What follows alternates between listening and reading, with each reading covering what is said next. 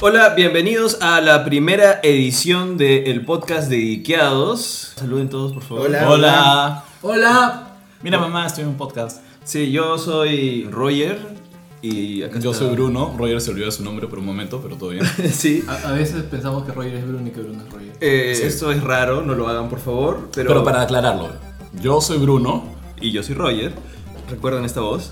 Y Bruno es cofundador de Geekeados, también de Coyote Rocket. Es dibujante frustrado, como se presenta él mismo, y puede hablar Wookiee. Y cree que Jar Jar Binks es el máximo villano de la franquicia. Roger, por su parte, es cofundador de Ikeados y de Rocket. Es Goonie ocasional. ¿Y puedes decirnos algo sobre lo que crees de Star Wars, Roger? Yo creo que el verdadero héroe de Star Wars es Artudito, en realidad. Ok. Bueno, estamos también con Gabo. Gabo es seriéfilo, tequi, falso audiovisual tirado para los negocios y parte del equipo de Ikeados. Se baña todos los días y está del lado del imperio. Y también con nosotros está Chacho. Chacho que es periodista de la PUC, editor de Geekeados.com también. Trabaja en temas de derechos humanos y la verdad es que colecciona Stormtroopers compulsivamente. La mitad de la mesa está llena de sus... Y Clone Troopers también. Y Clone Clone Troopers, Troopers. Ah, y Clone Troopers Troopers. y Troopers de la First Order a partir de Bueno, ahora. ya tienes tu ejército bastante variado, ¿no? Sí, Tengo sí. una bella, una cosa alucinante. Chacho podría invadir a cual- cualquier planeta. ¿verdad? Pero como defiendo los derechos humanos no lo hago. ¿Para qué los tienes entonces? Es curioso, entonces, que- Son clones, no tienen derechos. Es de defensa. Ah, es, es este... Ah, es para que sepan que estás armado, nada más. Claro, es como que durante las guerras clónicas, una cosa así. Claro, Ahí tienes lo- que estar los listo para tenías. defenderte, entonces ya. Los tienes por si acaso. Bueno, ¿por qué, Excusas. perdón. ¿Por qué nos hemos juntado? ¿Por qué estamos acá? Estamos inaugurando este podcast porque queremos hablar de distintos temas geeks, distintos temas que nos interesan y estamos aprovechando en realidad el estreno de The Force Awakens para poder traer uno de los temas que más nos interesan, que más nos gusta, poder discutir al respeto y aumentar nuestro hype antes justo de ver la película, ¿no? ¡Ñoños! Somos los más ñoños. y, y después de la película vamos a amanecernos, vamos a ver, vamos a grabar un podcast de madrugada, pero necesitamos hacer este podcast inaugural, este podcast anterior, para poder discutir y hablar justamente también de toda la saga en general y también nuestras expectativas para con la pela, ¿no? Básicamente lo que estamos haciendo es, si les dijéramos en un podcast después de la película, sí, pasó exactamente lo que creíamos, es como que no nos van a creer, pero vamos a ver qué tanto latinamos y qué tanto nos equivocamos, pero esperamos realmente no atinarla nada y que todo sea una sorpresa. Sí, eso es lo más bonito, ¿no? No adivinar y pronto sorprenderte, pero para bien, Y ¿no? todos mueren. O sea, de viejos eventualmente, ¿no? Sí. O, Excepto Jar Jar Binks. O- Pero bueno, Está escondido, puede aparecer. claro, a menos que descubras la forma de vencer la muerte, como... Jar Jar Binks. No sé si los Jar Binks, pero el No, maestro de se- Sidious. Se dice hacerte uno con la fuerza. man. No, porque lo- el maestro de Sidious lo que quería era vencer la muerte. Bueno, en realidad puede haber sido fiero, fue- pudo haber sido puro floro para enamorar a Anakin, ¿no? O no, ¿O no? o no. Bueno, En fin, empecemos. eh, lo primero que tenemos que hablar antes de, de hablar de la película es en, en general eh, nuestra propia experiencia con Star Wars. De repente, Chacho, Gabriel quieren contarnos cuándo fue la primera vez que vieron Star Wars, por qué les gusta Star Wars, qué es lo que aman de Star Wars. Gabriel, por ejemplo. Mm, no me acuerdo precisamente cuándo lo vi por primera vez, pero debe haber sido en las películas que Frecuencia Latina sacaba los domingos. Y sacaba muy buenas películas. Por ejemplo, ahí vi El Planeta de los Simios, ahí vi Volver al Futuro y seguro que ahí vi Star Wars, ¿no? Y me, me gustó desde el principio. Me gustó porque la historia atrapa, porque los personajes son buenos y por la música en particular. Mm. La música, eh, no, Star Wars sin música no sería Star Wars. Es que es una ópera espacial li- literal con eso, Sí. ¿no? O sea, es musicalmente majestuosa. Y lo que sí me acuerdo es que lo vi antes de que pusieran los cambios raros con computadora, el 97 creo. Mm. Ah, lo vi sí. mucho antes. Vi eh, el Anakin original que luego aparecía como fantasma. Mm. Cierto. Vi varias de esas Claro, cosas. Todos esos detalles los vi y me acuerdo de la diferencia. Cuando luego lo- compré el VHS o me, me enseñaron el VHS de la versión remasterizada, no me gustó para nada. Y es que, o sea, ¿Quién disparó primero, Gabo? ¿Han Es- Solo o Grido? Este Han Solo lo mató de frente, ¿no? claro. Muy bien. Sí. Después hablamos de eso. Eh, me- justamente que, que hablas de la versión remasterizada, que no hay una, sino hay varias versiones remasterizadas. Justo, George Lucas. Eh, justo antes de- del podcast vi este, A New Hope, vi el episodio 4 como para tenerlo fresquito. Y de verdad, qué bestia la cantidad de cosas que está encima. Sí, sí, sí. Pero qué bestia. baleado, o sea, Horrible. En, en- en la- no, ni siquiera. En el desierto. Ni, ni- claro, la escena del desierto, cuando están los troopers llegando, puta, ves maleadamente cómo han agregado a, lo- a los monstruitos estos sobre los que van montados y cómo, y cómo van metiendo troopers digitalmente para que sea como que hay más troopers patrullando. Eso es una cosa increíble. Claro, es, es como para justificar que los troopers, o sea, no van a buscar a dos droides en un planeta como de dos troopers, sino como que son mil troopers buscando a los droides, ¿no? Entonces, Sí, no, es una cosa. O sea, hay uno bien, bien rochoso que justo cuando Obi-Wan, eh, Luke y los droides están llegando a la taberna de Mos, Mos Eisley y pasan un par de truckers digitales por atrás y luego pasa un brontosaurio por delante. Ah, sí. Y es como que no ves el brontosaurio entero, ves la pierna del brontosaurio tapando todo el plano. Totalmente digital, ¿no? Como una gelatina que es un, digital. es un plano bastante, o sea, bastante normal en Star Wars que algo aparece en el frente para revelarte de a poco lo que hay atrás, pero cuando lo hacen, digamos, de forma Pensada, real, cuando, o- sea, cuando está hecho desde el principio, ¿no? cuando se ha planeado cuando la toma así o así desde el principio, ¿no? pero cuando lo han hecho digital, es como, el- no sé, la tecnología no está lista, yo qué sé, y te das cuenta que es falsazo. Sí. Chacho, ¿cuándo fue que tú viste Star Wars por primera vez? Bueno, a mí me pasó igual que Gao, o sea, gracias a, a Canal 2, que te Gracias, pasaba la- las películas. Sí, o sea, esto de función estelar, cine millonario, una cosa alucinante. Y ahí comencé a ver Star Wars. De hecho, eh, mis tíos eran, me- no, no voy a decir medio nerds, pero sí le gustaba, le- o sea, en mi familia teníamos esto de pasar horas frente a la televisión viendo, por ejemplo, Star Trek o El Zorro o la serie animada de Batman. Entonces era como que, oye, tienes que ver Star Wars. Entonces sentábamos todos con canchita viendo Star Wars en, en el sillón de la sala. eh, para ver Star Wars. Y claro, eran comienzos de los 90. Ni No había cable, pues. Claro, no había cable, era, no- 90, era antes del 97 obviamente porque no estaba esta edición remasterizada. Y, y- y claro, es gracias a, mi familia, mi familia comie- comienza, o sea, yo me acuerdo que hemos pasado tardes enteras con mis tíos, con mis dos tíos, con, con- mi tío y con mi tía armando rompecabezas, estos rompecabezas con los pósters de Star Wars, era como que, pff, Dios mío, qué alucinante es esto. Eh, Es como que si no hubiera sido por mi familia, tal vez yo hubiera llegado más tarde a Star Wars que, que- que lo normal. Entonces una cosa así de, de- de ser ñoño, de, de- familia ya. Pero... Pero, o sea, de alguna forma tam- también, mi, también eso ha- hace que, que Star Wars me, me remita a bastantes momentos familiares y, y no sea para mí solamente un- una historia espacial, una aventura espacial, sino también es recordar mi niñez con mi familia y, y con cosas que, que pasaron. ¿no? Yo es creo que hay mucho de eso, ¿no? O sea, creo que eh, Star Wars es emocional en el nivel, o sea, con la misma historia, ¿no? Pero creo que toda la nostalgia que te entra de una saga que tiene tantos años hace que lo ligues mucho con tu experiencia familiar o la experiencia con tus amigos o como la viste. Tú has visto los personajes jóvenes, ahora los ves viejazos, has crecido a veces con algunos personajes. Entonces, es eso también, ¿no? La gente por eso está súper emocionada. Sí, eso lo- o sea, claro, la, nueva película, por ejemplo, te va a poner 30 años después de, de lo que pasó en, eh, en la última película, en El Retorno del Jedi, es como cuántas generaciones en 30 años han podido crecer viendo Star Wars o continuar viendo Star Wars. O sea, mi- mis tíos eh, tienen más de 50 años, o sea, tranquilamente ellos han podido haber, haber visto Star Wars cuando recién llegó al Perú en funciones partidas en un cine. Claro. Eh, y, y en base a eso también es como que, oye, hay que hacer que el chiquito de la familia vea estas cosas y se entretenga con estas cosas y luego comprar los muñequitos y hay que hacer que, que, que termine con estas cosas, ¿no? Así con esta espadita de luz que tengo en mi mano para pegar. Sí. Eh, en, mi caso, yo me enteré de la historia de Star Wars antes de ver Star Wars por un amigo, creo. O sea, después pensando cuándo fue la primera vez que lo vi, eh, nos dejaron una tarea de literatura en, de- digamos, un- era, el, era el curso de literatura, comunicación, algo así en primaria, y teníamos que escribir un cuento en grupo.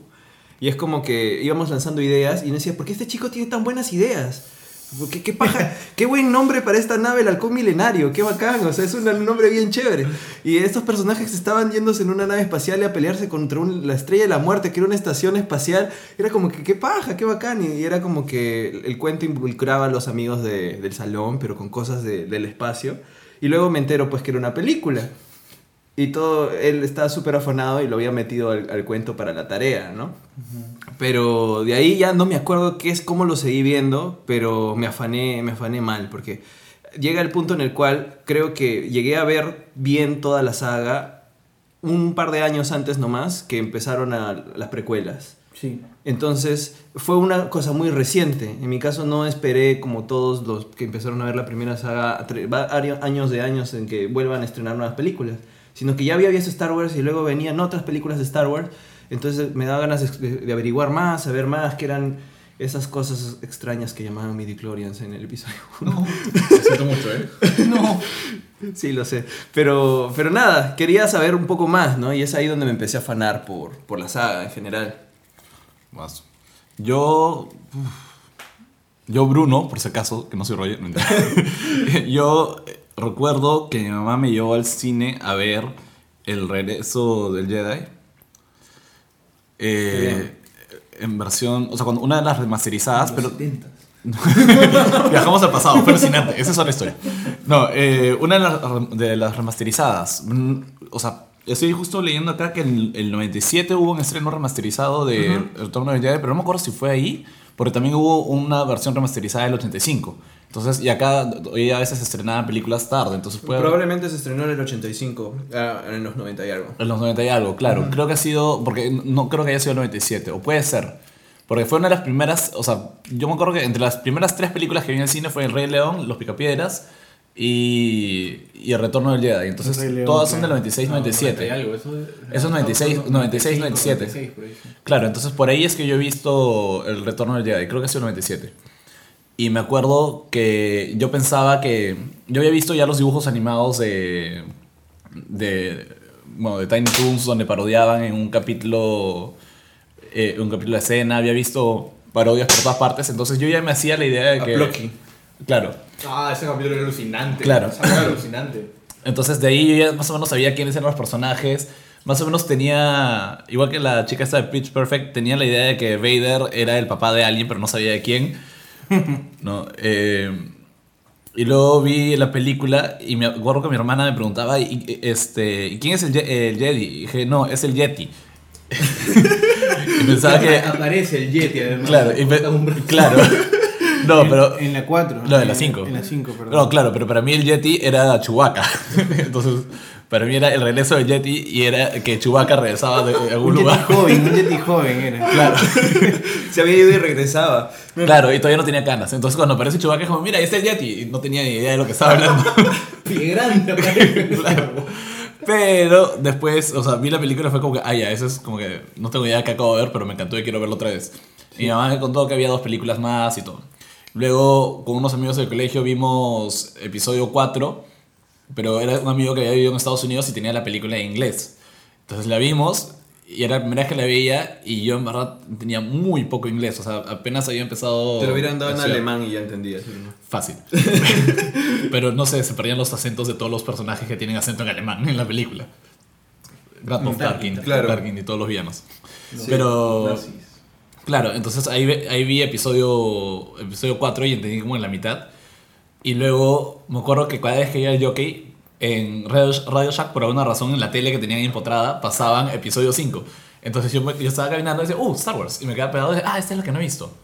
Y me quedaba así pegado un rato, un rato. Y así como que vi episodio 5, tipo, como si fuera un serial. ¿No? Por mini episodios de 10, 15 minutos que me quedaba pegado ahí viendo. Y hasta que alguien decía, Bruno, vámonos. Y yo, ah, ya, ya. Entonces así vi episodio 5 a pocos. Y ya después la vi completa. Pero así como que. O sea, fue como que la vida me cruzó con Star Wars accidentalmente. Sí, o sea, creo que todos coincidimos en que la hemos terminado viendo en- de niños o, digamos, hace bastantes años cuando estábamos más chiquitos.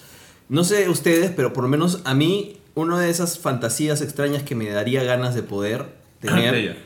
No, no, me refiero más allá de, de- de eso es poder ver por primera vez o saber cómo fue mi experiencia por primera vez de descubrir esta historia. O sea, me gustaría verla en orden, sin, sin saber, borrarme la memoria y sorprenderme con el yo soy tu padre y todo lo demás.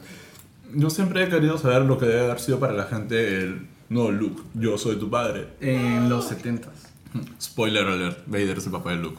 O no. Hay gente que no sabe. Hoy día, por ejemplo, este, estaba hablando con, con, con- con una, una amiga de mi enamorada y, y me, y, y justamente me decía, oye, ¿y en qué orden debo ver Star Wars? Porque es como que he visto esta, he visto otra. Yo le digo, El machete bueno, debes orden. verla en el orden machete, pero... Y me dice, ¿qué es eso? Y yo le digo, espérate, wait. ¿Sabes qué pasa en Star Wars? Porque si no, te puedo explicar el orden machete. Ah, no, no sé qué pasa. ¿No sabes quién es el padre de nadie?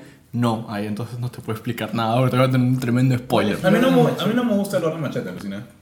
Yo creo que si vas a verla, o sea, tienes que ver lo bueno con lo malo. Tienes que ver todas. Pero no vean el Hollywood el, el Holiday Special, por favor. Vamos a fingir que eso nunca sucedió. sí, bueno, la verdad es que lo que yo recomiendo es eh, 4, 5, 6, 1, 2 y 3 por una cuestión de, de feeling. Pero si no tienes tanto tiempo, el orden machete es como que, bueno, pues es- quieres actualizarte rápido con Star Wars, así te saltas al que sea una película, pues, ¿no? Eh, Para tal caso, yo creo que si no tienes mucho tiempo, mira 4, 5, 6 y ya está. Ah, es verdad, eso es machete 2.0. Oye, pe- pero hay una cosa que sí es. Hay una. hay una- hay- Dani Trejo viene y así como en fanboys, ¿no? Y te De da hecho tu- sería lo tu más útil porque la que viene es la 7, ¿no? Claro, 4, 5, 6, 7. No, pero, pero hay una cosa que, es, que sí es genial y, y- y parte de la primera vez que uno ve Star Wars, que de hecho es algo alucinante, es la primera aparición de Darth Vader. Sí, O sea, es una cosa- la primera aparición de Darth Ah, Vader, claro. este, caminando entre el humo y los troopers ahí lo- y- y los soldados este, de la rebelión tirados en el piso, todos así quemadazos. Pero es como que esa aparición de Vader es como que paja, por ejemplo, tú dices, puta, qué loco, un huevón con un No, traje o sea, así. de, de hecho, lo paja de episodio 4 es que lo primero que introducen son los villanos. No te introducen a los personajes todavía. Y, Y a la heroína. y a Leia. Y, y es, es paja que Y a los troopers. También. o sea, Sí, los troopers. en realidad abres con los... Con los y la nave. Y o sea, abres con la nave, droids. pasas a los droides, vas a los troopers y de frente a Darth Vader. Y luego vas con Leia, que la segunda cosa que hace, super badass, es matar un trooper. O sea, de frente, sin roche. Pum. Leia es un gran personaje. ¿ah? Sí. Pero no, hay un tema también con. No sé, justo estaba viendo la otra vez Cinema Sins y viendo como que todas las cosas que estaban mal en Star Wars. Y me dio mucha risa que efectivamente, ¿por qué Vader levanta, ahorca a un rebelde como que con la mano? ¿Por qué lo toca en primer lugar? O sea, cuando hemos, hemos visto después que Vader, justo, o sea, como un par de escenas después vemos que Vader puede hacer eso como que usando la fuerza desde lejos. Por Skype, ¿no? Mata por Skype, me parece. Podría, técnicamente. Pero no, o sea, eh, vemos que le ahorca un pato así de lejos hasta que Grand Moff Tarkin le dice, Release Invader. ¿no? Pero a- a- llega y a un rebelde agarra, agarra y lo carga. Y es como que, brother, el rebelde podría decir como que es mi oportunidad y se inmola y como que, no sé, saca su, su chaveta y como apuñala a Vader ahí en, en el, justo en el respirador. Y ya, ya está, man, podría haber, haber acabado con toda la... Yo he visto el episodio 4 hace poco y una de las cosas que me sorprendió después de... O sea, ya obviamente ya sabes todo, ya sabes lo, lo- lo básico y, y tienes una visión macro, pero cuando ves que Tarkin tiene ese poder sobre Vader Es también... locazo, ¿no? Es Es locazo. locazo, O sea, sí. Vader, puta, o sea, tú sabes que después de haber visto lo que pasa en el episodio 3, el huevón es un chucha y es uno de los más poderosos este, en el uso de la fuerza. Pero todavía hay política. Es el punto. Claro. Sí, claro. Pero hay política y Tarkin le dice qué cosas hacer a Vader, o sea, Claro, Tarkin lo- da las órdenes. Lo que, pasa lo que pasa es que Vader es algo así como que el primer ministro y Tarkin es el gobernador de ese sector, una cosa así. Entonces, o Es sea, verdad, le dicen gobernador Tarkin. Claro, el Grand Moff es como. O sea, Ajá. lo que pasa es que por ahí me afané y, eh, y empecé a ver la estructura y es. Totalmente merecido. Este, el emperador, o sea, para gobernar el imperio, tiene a los Grand Moffs.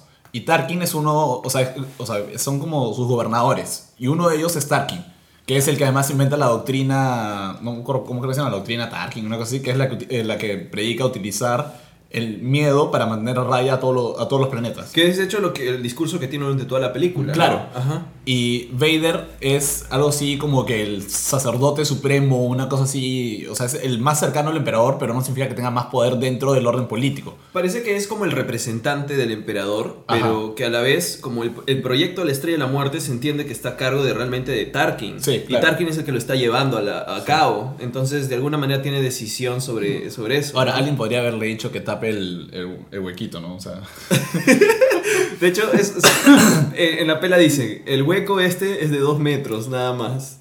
claro, pero felizmente Luke tenía práctica disparándole a ratas. No, sí, pero... que las ratas no son de dos metros. Es un argumento raro. Pero al final no, al final fue la fuerza, ¿no? Por la fuerza, Luke mete dos bolitas en el huequito de la estrella de la muerte. Obi-Wan. No, pero, ¿Verdad? o sea, es, es- es de, Obi-Wan. ver- es de verdad. Además, una de las cosas que luego ya. O sea, de hecho, ya, ya hablamos de la primera experiencia de, de cómo vemos de cómo vemos Star Wars y que nos alucinó, pero ya cuando lo analizas es realmente.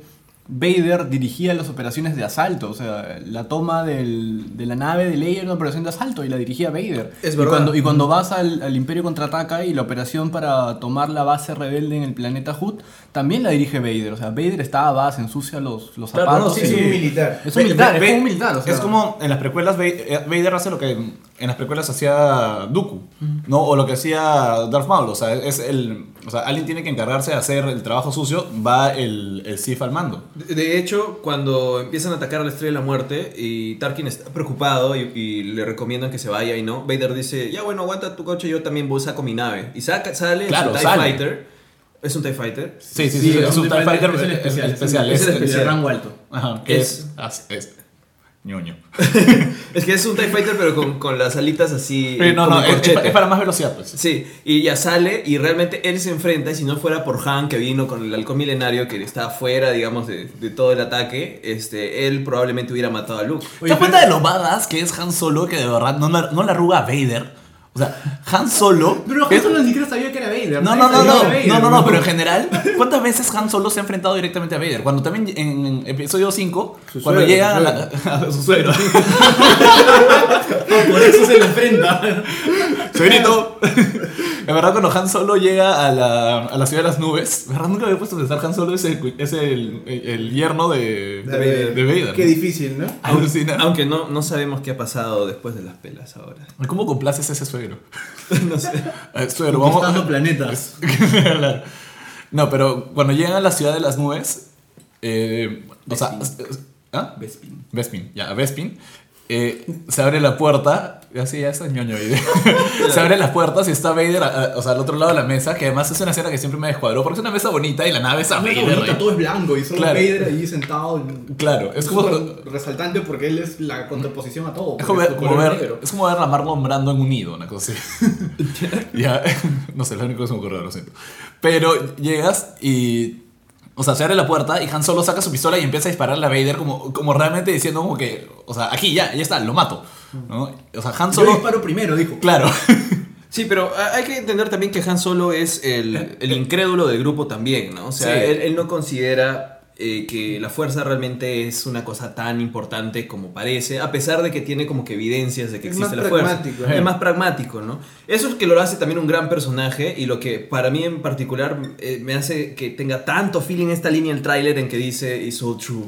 Claro, es como que, The eh, Jedi, ya se ha convertido. The Dark Side. ¿Sabes que hay una teoría que dice que Han Solo es sensible a la fuerza pero no lo sabe? Sí, hay, hay una teoría que Es dice una eso, teoría sí. que dice que Han Solo en verdad tiene una conexión con la fuerza, ¿no? que es un force sensitive, pero él como, o sea, nunca nadie lo ha entrenado y nadie lo detectó ni nada y ya nadie tiene me- medidores de midichlorians. Gabo, ¿tú qué opinas? No te escucho hablar. Este, algo iba a decir que es curioso que sobre la, orga- la organización de este imperio existe en la parte política, como decían, pero los Sith y los Jedi eran militares religiosos. ¿no? Claro, era como un... que juntaban, claro, juntaban la religión con la Con la, con, con la fuerza, ¿no? O sea, Sí, con la fuerza. las operaciones militares, como decía Bruno. Y en este caso Han Solo no cree en la religión, ¿no? Que, que impera en el... De hecho, él casi, Son como cruzados. casi Sí. fue militar y no lo fue. O sea, no, No fue militar. O sea, pero me refiero a que también Fue se aleja de esa línea. Fue parte, de- Ya fue me- parte del imperio, o sea. Y ahora No, hay una... Han Solo era, era un piloto imperial. Claro, ahora en la nueva película ya todos se han olvidado de la religión, todos viven sus vidas tranquilas en comercio y en cosas militares. y Eso parece, sí. existen guerras y, y- y no hay viene, un orden tampoco, claro, ni político ni religioso. O sea, viene Han Solo y les dice que en verdad existe esta fuerza, esta religión, tienes que... Son todas historias, nada más. Ajá. Es que yo creo que entender la fuerza tal vez como una religión no es este la forma como lo ves. O sea, por ejemplo, la Orden Jedi era como una orden religiosa que Es se creaba en torno a la fuerza, pero la fuerza es como que un- una, digamos, fuerza espiritual que crea un orden. O sea, no es que la fuerza per se sea una religión. Lo que pasa es que la- la Es algo en lo que crees. La orden de los Jedi, que no eran los únicos practicantes de la fuerza, era básicamente una, or- o sea, era un grupo de practicantes de la fuerza que se habían nombrado guardianes de la paz. Entonces, al ser este grupo masivo, también tenía un poder político. O sea, era como que a, a quien ellos apoyaran, la institución que ellos apoyaran, iba, o sea, iba a tener una seria ventaja. Y de hecho, hay mucho, o sea, mucho, digamos, parte de lo que se plantea en las precuelas es que la razón por la cual muchos estaban en contra de los Jedi no era necesariamente por, porque, ah, sí, o sea, los Sith son más divertidos, o qué sé, sino porque estaban en contra del poder centrado en el Senado y querían un poder paralelo. Y que Entonces, los Jedi representaban también el poder del Senado. Claro, mientras que, la, mientras que la trilogía original es, o sea, el imperio contra los rebeldes, ¿no? Eh, y los rebeldes son los buenos porque tienen a los, a los Jedi de su lado. La precuel, las precuelas son la, la república, ¿no? Contra los separatistas, que es una forma de rebeldes que están apoyados por los Sith. Entonces es como una inversión de roles ahí. Es verdad, sí, aunque tal vez, digamos, lo más aburrido de las precuelas es tener que escuchar Ah, discusiones todo- en el Senado. Sí, se, fueron en flor. O sea, el, el trasfondo está bien, no me parece malo. Es Pero una buena idea. claro, o sea, de hecho, pero que la este ejecución espejo, es eso. este espejo de, eh, de las dos trilogías en ese sentido no me parece negativa. De hecho, es interesante porque creo que justo le, le comentaba a Chacho, no, a Gabriel también más temprano, eh, que creo que es una de las sagas que puedo sentir como más poéticas en el, en el sentido de que se intenta hacer como un espejo de lo que le sucede al padre, le sucede al hijo, le sigue sucediendo a la misma familia. Hay una cuestión de, de causalidad, de destino que tenían solamente el teatro griego. O sea, es de verdad. De verdad, o sea, Sí, no sí, pueden sí, escapar sí. del destino, no pueden escapar, a la familia le sigue sucediendo estas cosas, el oráculo dijo y, tú- y si te intentas escapar de lo que dijo el oráculo, el oráculo estás creando realmente lo que, lo que te va a pasar a ti. Claro, y, y- y de hecho, o sea, yo creo que la fuerza en sí es lo que termina marcando el destino de todos los acontecimientos. O sea, desde el episodio 1, o sea, la fuerza hace que estos brothers terminen en este planeta perdido llamado este, Naboo.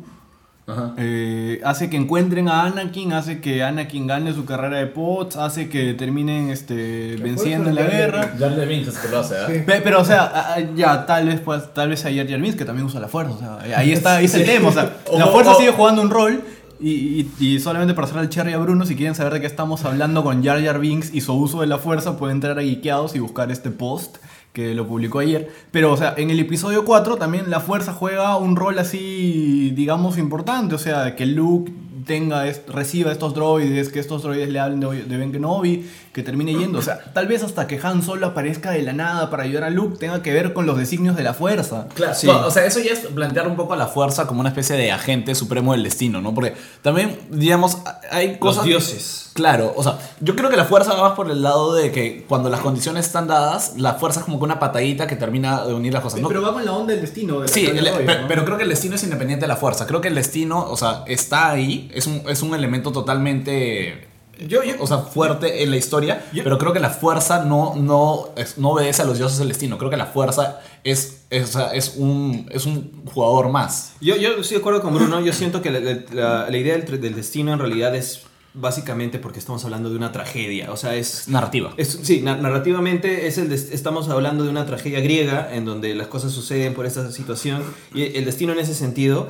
Y yo creo que más bien uno decide en torno a la fuerza y eso es lo interesante porque yo creo que la fuerza es... eh, bueno, el discurso, ¿no? Es toda esta energía de los seres vivos que pronto representa a la unión entre el universo y que puede tener un lado oscuro y un lado de la luz, pero creo que siempre está eh, la situación de no saber cómo va a reaccionar el personaje ante la fuerza, porque la fuerza influye en la gente, pero palabras de Obi-Wan en el episodio 4, uno puede utilizar la fuerza a su favor. Claro. Entonces, esa decisión de qué voy a usar o qué voy a hacer con la fuerza es lo que le da el encanto de no saber. Ahorita en episodio 7 no sabemos quién va a irse al lado oscuro. O sea, podría alguien irse al lado oscuro, podría Luke estar en el lado oscuro. No lo sabemos. Tenemos además dos tipos de practicantes de la fuerza, ¿no? O sea, tenemos a El- los, los a los. Jedi y los Sith. Que, o sea, siempre me pareció que relativizarlo en los buenos y los malos también es. O sea, es bien, bien relativo. Es, Es bien, es bien simplista. Es bien- es bien poner todo en blanco y negro. Claro, porque al final los, los Jedi terminan siendo como estos monjes absolutamente puristas y conservadores, hasta- bastante conservadores hasta cierto punto, ¿no? Que Política y moralmente son completamente y, conservadores. y esa es es. esa, en- hasta cierto punto es la razón por la cual caen. Sí. Porque no están abiertos a- al cambio. O sea, Anakin era potencialmente, digamos, su gran arma contra el lado oscuro, pero como se le prohíbe amar, como, eh, o sea, lo hacen vivir en prohibición, ¿no? O sea, a escondidas, Sí. de forma clandestina y todo. O sea, Anakin lo dice- es, una, es un, un diálogo que es absolutamente cursi hasta cierto punto en episodio 3, me parece. ¿No? O, sí, en episodio 3, pero creo que igual me pareció que tenía algo rescatable, que es esta idea que dice Anakin que amar no debería ser una debilidad de los Jedi, sino- o episodio 2 creo que es. En episodio 2, algo, algo por ahí Sí, dice. que Padme le dice como que no, no, no, está, no Con tiene la prohibido. frutita, con la frutita. Sí, la frutita Claro. horrible en sí. Tergiversa lo que dicen los Jedi. Sí, dice, Claro. Padme le dice algo como que a ti te prohíben amar. Y dice, Claro. no, a mí me, a mí me dicen que, De alguna que debo forma- ser compasivo. Y compasivo Sí, es, es la forma más pura de amor, claro. Entonces me dicen que yo debo amar, una cosa así. Claro, entonces de alguna forma... Es su floro de WhatsApp. Es su floro de WhatsApp. Es su flor de libro Monse, ¿ya? Pero tiene algo de cierto que de alguna forma. O sea, creo que ahí está. El, el ahí, en esa frase está el origen de Vader. Vader termina volviéndose Vader básicamente por amor. O sea, Vader o sea, se le rompe el corazón. Digamos, él al momento de. Él sacrifica todo, consciente de que está sacrificando todo, porque hasta el último momento Vader. O sea, Anakin está hasta el último momento tratando de hacer lo correcto. Cuando se está enfrentando a- al emperador junto a Mace Windu, Mace Windu, más bien se está. Sí, Mace no. Windu representa como que el lado, o sea, el lado conservador de... Mace Windu me da cólera. En el consejo siempre el más. Mira, eso es, eso es chévere, pero yo tengo que diferir contigo, Bruno. Pero termina de, de- O sea, a lo de- que iba de- es- Elucubrar. a lo que iba es... eh, Anakin, o sea, yo creo que Anakin trata de hacer lo correcto. ¿No? Mete la pata a un montón de cosas, pero siempre dice, no, espera, tengo que hacer lo que me enseñaron, tengo que hacer lo que me enseñaron, tengo que hacer lo que me enseñaron. Y al final, o sea, el emperador le dice como que, oye, la única forma de salvar a la mujer que amas es... O sea, Matando eh, niños. eh, no, no, Es usando la fuerza para es tu propio beneficio. Es, claro, es usar la fuerza para tu beneficio. Y en ese momento en el que. Y el, el, el giro de Anakin está en el momento en el que él, o sea, se vuelve contra Mace Windu. Y de ahí ya Anakin va en picada, pero básicamente creo que es porque dijo: Ya, bueno, ya seguí al lado oscuro, ahora tengo que meterme de lleno al lado oscuro con tal de que me den la fuerza. Mato niños, mato niños. Mato esto, mato esto. Este, traiciono a mi maestro, traiciono a mi maestro. Lo que quieras, con tal de que salven a Padme. ¿No? Y, o sea, y creo que es, o sea, para, mí por eso la caída de Anakin está en el hecho de que no, no, no le habían enseñado cómo amar. Entonces, al momento de, él no saber cómo amar, es Eso es que, es que, o sea, ahí es que, de- que deja, o sea, ahí es que su amor se vuelve, el, se lo lleva al miedo y el miedo lo lleva Claro, a, y, tiene lado este, y tiene este momento completamente bisagra con la muerte de su madre, o sea, Sí. También. la muerte de su madre es súper fuerte. Y Así acaba es. con toda la aldea de los. Claro, de o los- sea, morados incluso con los- los niños, porque, porque- es como que y- y tengo eso- que por a eso- todos, porque es, tío, es y- un deseo de venganza enorme. Y por eso es horrible, porque le dicen, oye, o sea, eh, Amarra está mal, y es como que, oye, pero es su vieja, ¿qué, qué va a hacer? Sí, no, yo eh, justamente yo te decía que estaba, eh, eh, te quería contradecir porque lo mío iba por ahí, más bien. Yo creo que Anakin no sabe amar correctamente. Claro. ¿No? Pero, pero, o sea, sí creo que el Consejo Jedi, no, no solo el Consejo Jedi, en realidad el sistema Jedi pre de precuelas, Sí. te muestra pues un sistema bastante estricto.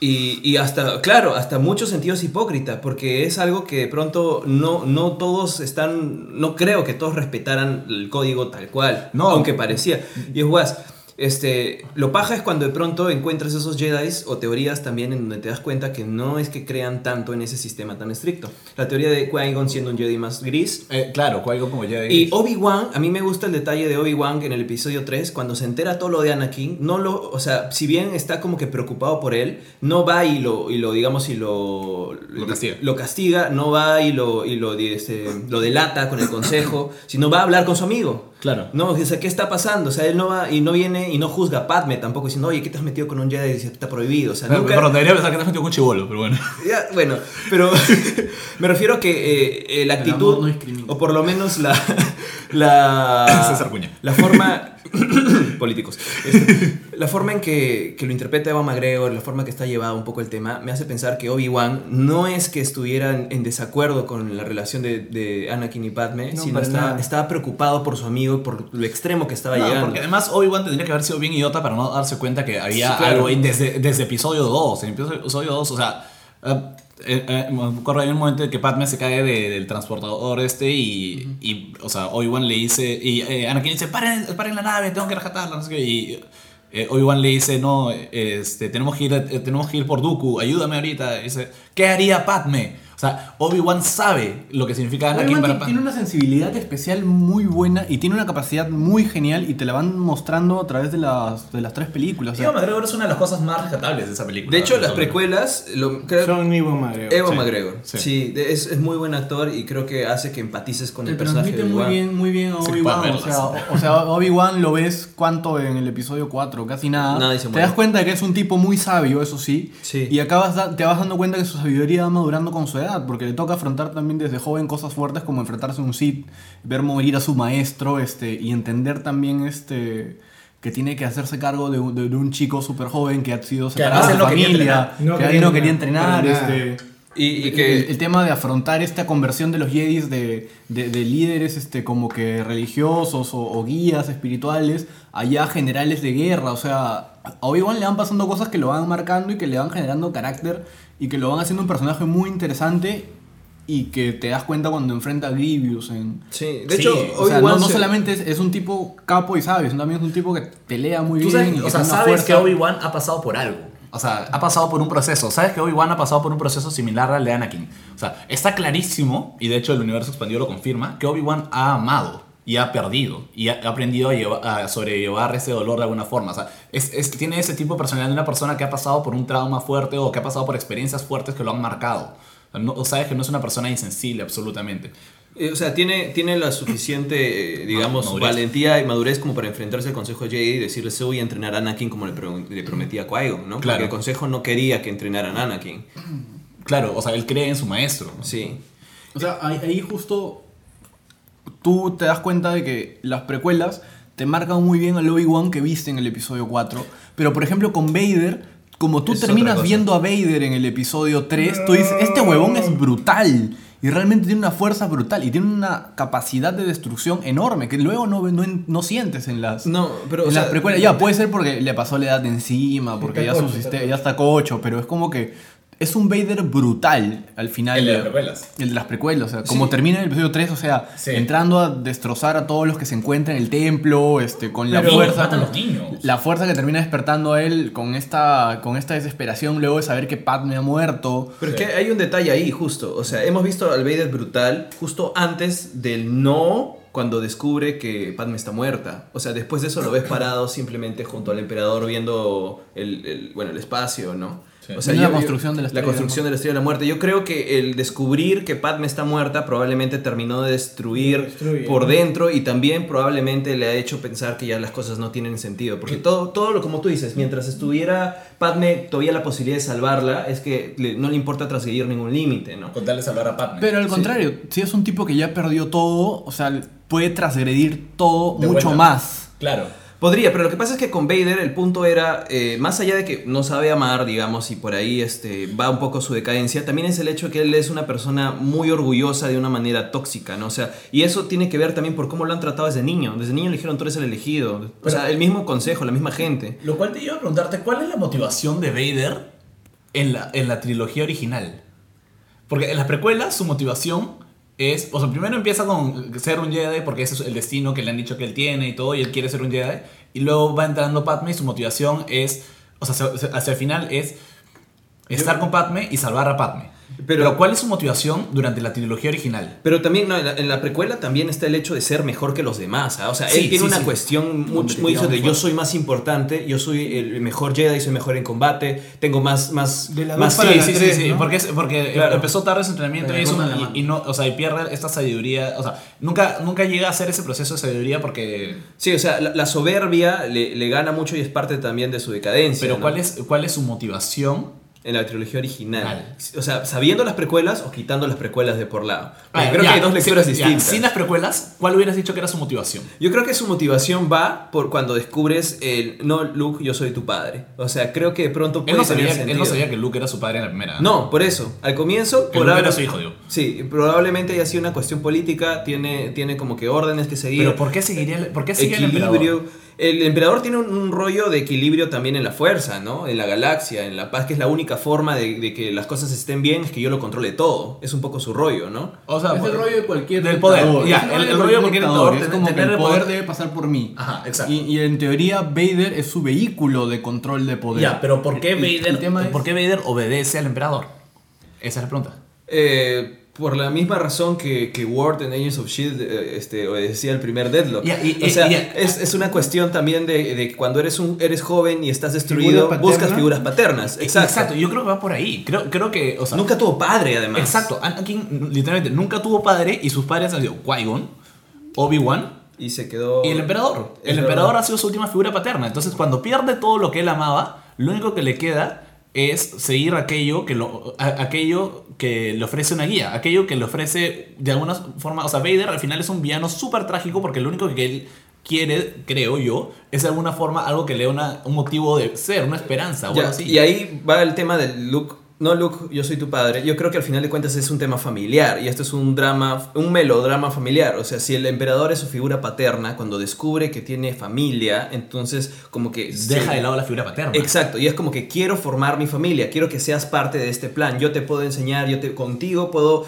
together we can rule the galaxy. Claro, Like, no, and por eso, ahí, ¿no? ahí, ahí lo que. O sea, exacto. Entonces es un rollo sobre la paternidad, porque cuando al final, cuando descubre que Luke es su hijo, o sea, y termina de aseverarlo recién cuando se enfrenta a él y cuando, o sea, cuando se encuentran cara a Al cara. final de las cinco. Al final de las 5, ahí, o sea, de frente traiciona al emperador, o sea, al pata que ha sido su viejo durante 20 años, creo, ¿no? En ese momento, no sé, 23 años creo que ha sido su viejo en ese momento.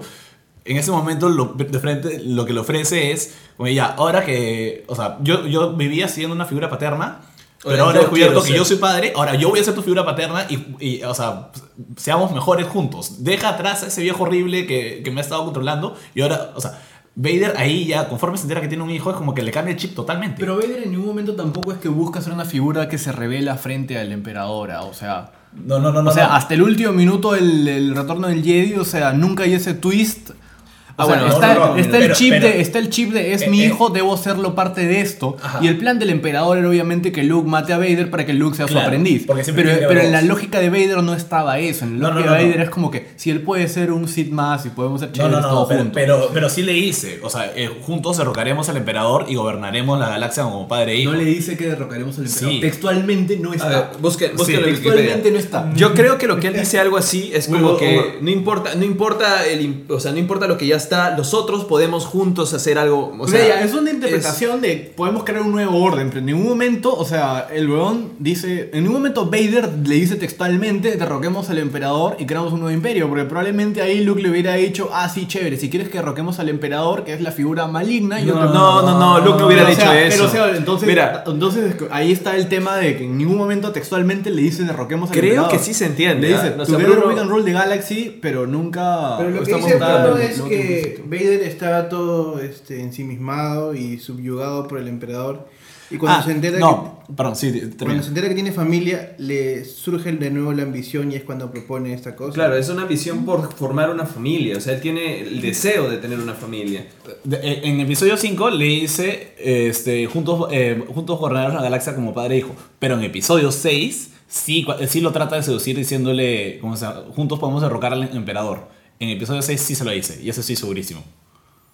Ya, ¿y qué puesta? Búscalo, pues, no, no voy a apostar Hay que nada. leer el guion. Ya bueno, acá tengo el episodio 6, lo podemos revisar después. Pero es que, si alguien de pero es ustedes que, nos claro, está tampoco te escuchando. queda implícito en el episodio 6 este, de que juntos van a, van a hacer, porque al final el emperador termina haciendo que ellos se enfrenten.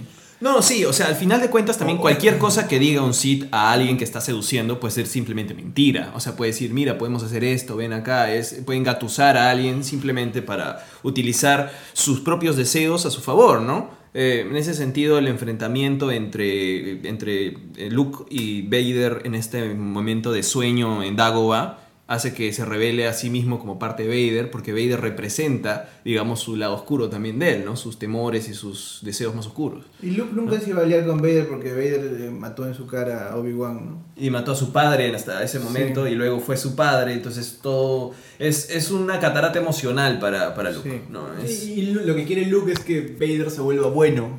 así es, hay todavía bondad en No, además, ¿sabes qué? O sea, ya, hay un tema. La doctrina de los Sith era que solo podía haber dos, dos Sith a la vez. Entonces, si Luke, si Vader está diciéndole a Luke para derrotar al emperador, o sea, para gobernar juntos, de alguna forma también le está diciendo como que Textualmente no está. Si textualmente no está, no existe. Las interpretaciones no valen. Bueno, mientras Bruno busca los quotes y los videos de esta escena para ver cómo está, eh, ¿por qué no hablamos del mejor personaje de toda la saga de Star Wars? ¿Quién, ¿Quién te gusta más? ¿Quién te parece que es más paja para ti, chacho?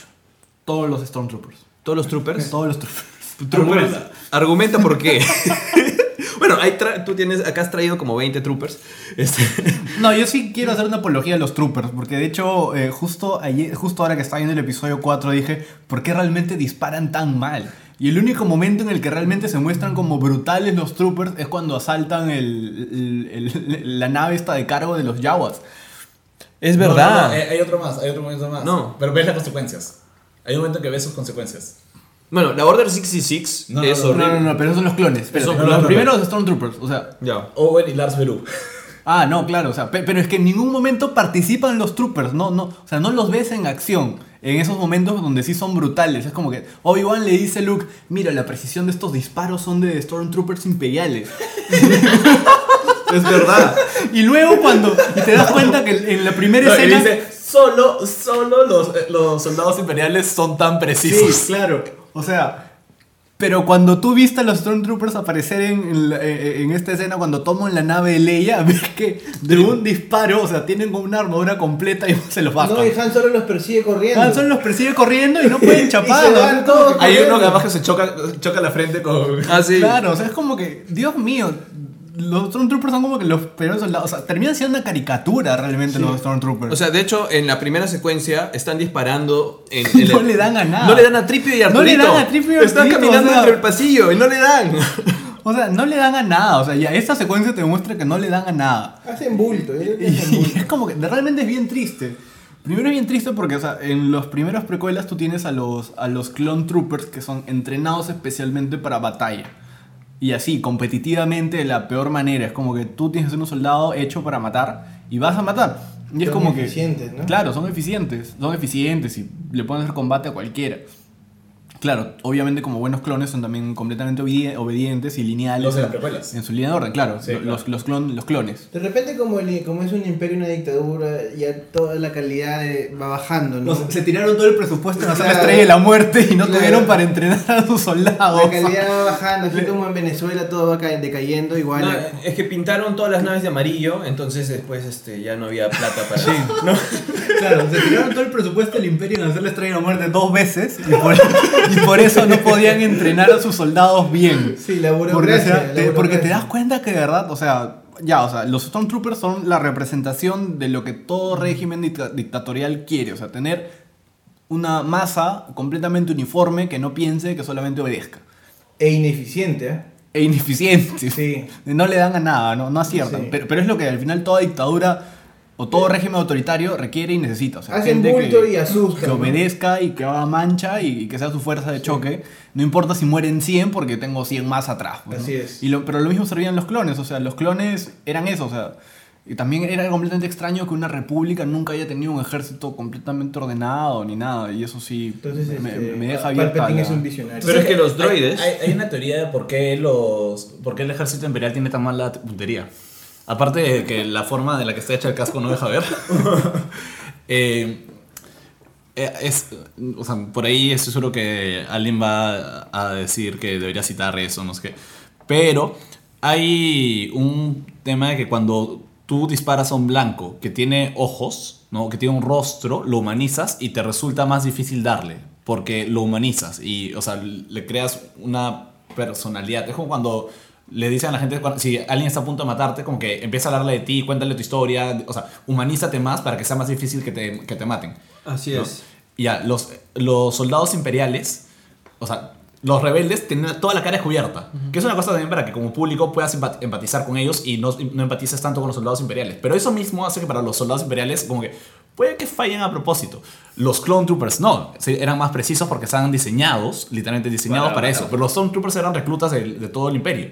Entonces es posible que ellos simplemente es como que, uy, o sea, no, o sea, yo sé que esa es mi chamba, pero no quiero O sea, no tener eso". rostro hace que sea fácil de matarlos, pero en cambio los Tener enemigos exacto. rostro Entonces, por eso, difícil. además, por eso para los demás es facilísimo disparar. Hasta los Ewoks se bajan a los Sí, Stormtroopers. o sea, te- tenían armadura completa y un piedrón los mataba. Es como que, Dios mío, ¿por qué tienen soldados tan malos? O sea, hasta cuando están en las navecitas son malos. No, sí, yo creo que la burocracia los ha consumido totalmente, ¿no? Pero hay una cuestión de las dictaduras, justo lo que estás hablando, Sí. perdón que te interrumpa, como que la primera, digamos, las primeras, en- cronológicamente me refiero a la segunda trilogía, o sea, las precuelas, como que desarrollan un poco más la idea de, de arte, de cultura, había manifestaciones culturales más diversas un poco. Una ópera, habría, creo. Eh, No solamente eso, En sino que en términos de color, en términos de diseño de naves, de vestuario, y es como que después de la llegada del imperio, todo se vuelve mucho más frío, se vuelve todo mucho más... Bruno eh, está pidiendo tiempo antes de. Déjame terminar Sí, sí, sí, esto. no, termina, termina. Eh, entonces, es, es una. Creo que además es una de las. De, de- de- de las consecuencias de una dictadura también, ¿no? O sea, en las dictaduras hay menos manifestación de la opinión propia. No hay innovación. No hay innovación. Así es. Entonces, es interesante por eso. Solo es la fuerza que- por la fuerza. Claro, Claro. va- valorando un poco el trabajo distinto de las precuelas, un poco, es el hecho de que en las precuelas tú tengas toda esta variedad de, de seres, de colores, de diseño de naves, de vestuarios extraños, y más bien llegando a, a la trilogía república original, inclusiva, dices. Ah, un poco más inclusivo. Después lo que tenemos todos. es todo frío, todo es triangular, todo tiene vértices y de pronto no hay una manifestación tan colorida de, de opiniones y de diversidad cultural. Y es por ahí un poquito Todos también están oprimidos. oprimidos. Lo que pasa es que en el futuro el imperio se acabó el presupuesto, entonces ya no. Entonces, tres de la muerte. Bueno, Bruno, querías decir algo. Sí, enco- encontré, encontré la cita. Este. A ver qué dice. Cuando, cuando eh, Vader le dice a Luke que él es su padre, Luke dice, no, como, no, no es cierto, eso es imposible. Y dice- y Vader le dice como que busca tu- eh, tus eh, sentimientos, sabes que es verdad. Y Luke, no, no, no, no. Ya. Es cuando muere Ben Kenobi. No, no, no, en episodio sí. 5. Eh, Cuando Luke está con una mano agarrado de, No, de- encima de los no, colchones. Es un grito ahogado así. Sí. Dice, no, es cuando muere Ben Kenobi. Sí. Bueno, la cosa es que el peor alias, por cierto, bueno, como que no soy Obi-Wan Kenobi, soy Ben Kenobi. Obi-Wan Kenobi. ¿es tu eh, primo o- No conocer. Pero bueno, la cosa es que Vader le dice a Luke, Luke, tú puedes destruir al emperador, él lo ha previsto, es tu destino. Úneteme y juntos gobernaremos la galaxia como padre e hijo. Ven conmigo, es la única forma. Y ahí es cuando Luke lo mira y se deja caer. Es decir, Vader le está diciendo a Luke que él puede matar al emperador y que se le una y que juntos gobernarán como padre e hijo. Entonces, Buya. Buya. Pero entonces, ¿por qué en el episodio 6 no busca que en realidad este Luke mate al emperador? O sea. ¿Por qué? Porque, o sea, O porque- incluso en algún momento el mismo emperador le dice, vamos, mátame, acá estoy, ¿no? claro, pero Lu- Luke decide no hacerlo porque hacerlo implicaría ser al lado oscuro. Luke, eh, eh, por eso Luke se rehúsa y por eso Vader no deja que Luke mate al emperador, sino que lo mata a él para que Luke no tenga que pasarse al lado oscuro. A pesar de que Luke ha matado un montón. Sí, o sea, de hecho es parte de, de este espejo que hay entre padre e hijo, entre precuelas y, y- y la trilogía original, ¿no? O sea, Anakin pudo matar a Dooku y mató a Dooku. Acá Anakin- este, Luke puede matar al emperador, pero no lo mata. Es más, ¿no? Anakin pudo matar al mismo emperador y no lo hizo. es. Ajá. Entonces acá es A- Anakin redimiéndose diciendo voy a completar lo que, lo que debía haber hecho hace mucho tiempo. Gracias por la precisión de internet. Este. Gracias Internet, gracias, Gracias, internet. gracias Wikipedia. todos- gracias a todos los ñoños que Este podcast posible. es auspiciado por Wikipedia. Y por todos los ñoños. La estamos- Wikipedia, Estamos ahí. No, de hecho es este, Wikipedia, no es Wikipedia. Paso a paso. Bueno, re- regresando al tema. Ya, los, hablen de sus personajes, ya. Nos vamos a pasar la vida. Sí, no, pero- ¿Por qué disparan mal los troopers? Ya, pero vamos rápido para hablar de Force Awakens, porque no vamos a hablar nada. Bueno, no sé, tu personaje, Gabo. Han Solo. Ya, por. Aunque no hay que argumentar eso, pero igual, por. Ese Porque es- dispara primero. Donde es pone el ojo, pone la bala. Pero te la leía. Creo que es uno de los personajes más cercanos al, digamos, al pueblo, que no está metido en este conflicto entre los rebeldes y no es político para nada, hace su chamba, le debe a todo el mundo. Este, Es como nosotros. Han Solo roba, pero hace ahora. Se dedica a comerciar, este, está perseguido. Entonces, este, y luego le entra el bicho del- de lo heroico, ¿no? Y, nota que puede hacer grandes cosas por otros, se enamora. Entonces, creo que hay un cambio como persona, de, de un bounty hunter o lo que fuera que sea, hasta alguien que tenía su medallita al final de la película. Y eso a mí me gustó un montón. ¿Dónde está la medalla de Chewbacca? Eso. Eso es cierto, ¿por qué no le dan una medida a Chewbacca? Eso Porque sí se- es bien discriminatorio. Eso es racista. No, se le pierde entre el pelaje, pues. Así sí le habían dado antes, ¿no? Sí. Como se le pierde. Pero es discriminatorio eso, en realidad. O sea, Chewbacca también estaba ahí con Han Solo manejando. También el Chewbacca hizo la Milenario. mitad de la chamba. O sea, Chewbacca manejó la nave, él solo disparó. O sea, mira, mi- mientras, mientras, o sea, o Chewbacca voló y Han Solo disparó, o Han Solo ma- voló y Chewbacca disparó, pero algo hicieron juntos. Mm. Además es bien raro porque supuestamente los controles de disparo del alcohol milenario están como que a los Por costados otro lado, sí. y alguien tiene que manejarlos. No, no, pero, pero esa es la otra, esos son sus otros cañones. Ay, no, sí, los cañones laterales que son con los de donde sale la animación del... Sí, pero también tiene unos abajo. ¿eh? Sí, ¿no? Don't get cocky. Solo quiero soltar una cosita así de esas raras que te das cuenta. O sea, asaltan la estrella de la muerte con 32 este, naves. Re- regresa solo Luke. Regresa solo Luke. y- no, regresan un par. Regresan como que tres. No, lo que pasa es que regresa un X- un X-Wing y dos y Y-Wing. Dos era ajá. una trampa, Pero solamente, pero solamente defienden la estrella de la muerte seis naves. Las tres de Vader y tres antes. Es como Esto que- pasa porque atacaron a la hora del almuerzo. El presupuesto, claro. Es Era, que- era la hora del almuerzo, pues. Eh, ya sabes, o sea, una, una dictadura. Que Acuérdate se que el imperio es gobierno. Y termina su hora, termina su hora. Son más, son más de las 5, ya cerramos. Se va a cerrar, se quitaron, ¿no? Rápido, defiende la estrella. No, Lord Vader. Mire, Lord Vader, ya son las Disculpa, seis, no hay nada que pueda ya hacer. no. Pero deje su solicitud en No, nueve no me partes. horas extras, digo. Los Stormtroopers son nombrados, o sea, no hacen ni mierda. Pero no están panzones, pero están nombrados. Claro, pues. Tampoco, tampoco. Pero por eso los Clone Troopers eran más eficientes como máquinas de matar. ¿Qué habrá pasado con los Kaminoans? ¿Por qué dejaron de producir clones? Eh, no sé. Bueno, también los Porque, clones... porque el- mataron a. De repente los aniquilaron. El, el maestro Seifodías pagó por Sí. una cantidad en específico y luego se fueron muriendo y ya pues no, no hicieron más. Además que, a- hablando del presupuesto del imperio, ¿ah? o sea, la Estrella de la Muerte la empezaron a construir en el episodio 3, ¿no? Y han pasado cuántos años para que Obi-Wan Kenobi esté tan viejo. ¿Cuántos años ha pasado entre 19. 19 años, que es lo que tiene Luke, Sí. ¿no es cierto? Entonces, en 19 años se han agotado el presupuesto Sí. en construir la Estrella de la Muerte y ya pues no hay más para pagarle a la gente. Y, y ahí, y ahí nomás comienzan pero, a pero ahí construir nomás empiezan a construir una segunda estrella de la muerte. Entonces tienen una segunda estrella de la muerte que además, o sea, se quedaron sin presupuesto porque le hicieron, a- la- le hicieron rápido. y está a la mitad de construcción. Le hicieron rápido y está en la mitad de construcción. Es, es el tren eléctrico de, de Darth Vader. Rodan y hacen obra, realmente, hermano. Sí, son estos este, brasileños constructores claro. corruptos. Claro, Depende de cuándo pongas, te arman más rápido. Grand Moff Odebrecht. Bueno, ha- hablemos ya de, creo que de frente pasamos ¿No es a, tu personaje favorito? a The Force Awakens. No, de hecho Han Solo también es, así que, pero tu, tu personaje Bruno, perdón. Yo iba a decir que creo que Leia es un. O sea, Han Solo también, eh, también es uno de mis personajes favoritos, pero creo que también Leia. Creo que Leia es un gran personaje. es- una o sea, pareja muy fuerte. Es muy Oye, fuerte para, le- para, es para- súper para la fuerte. época, para el México. 77. Oye, mira, en el 77 todavía están decapitando gente en París. Este. Y, Le- sí.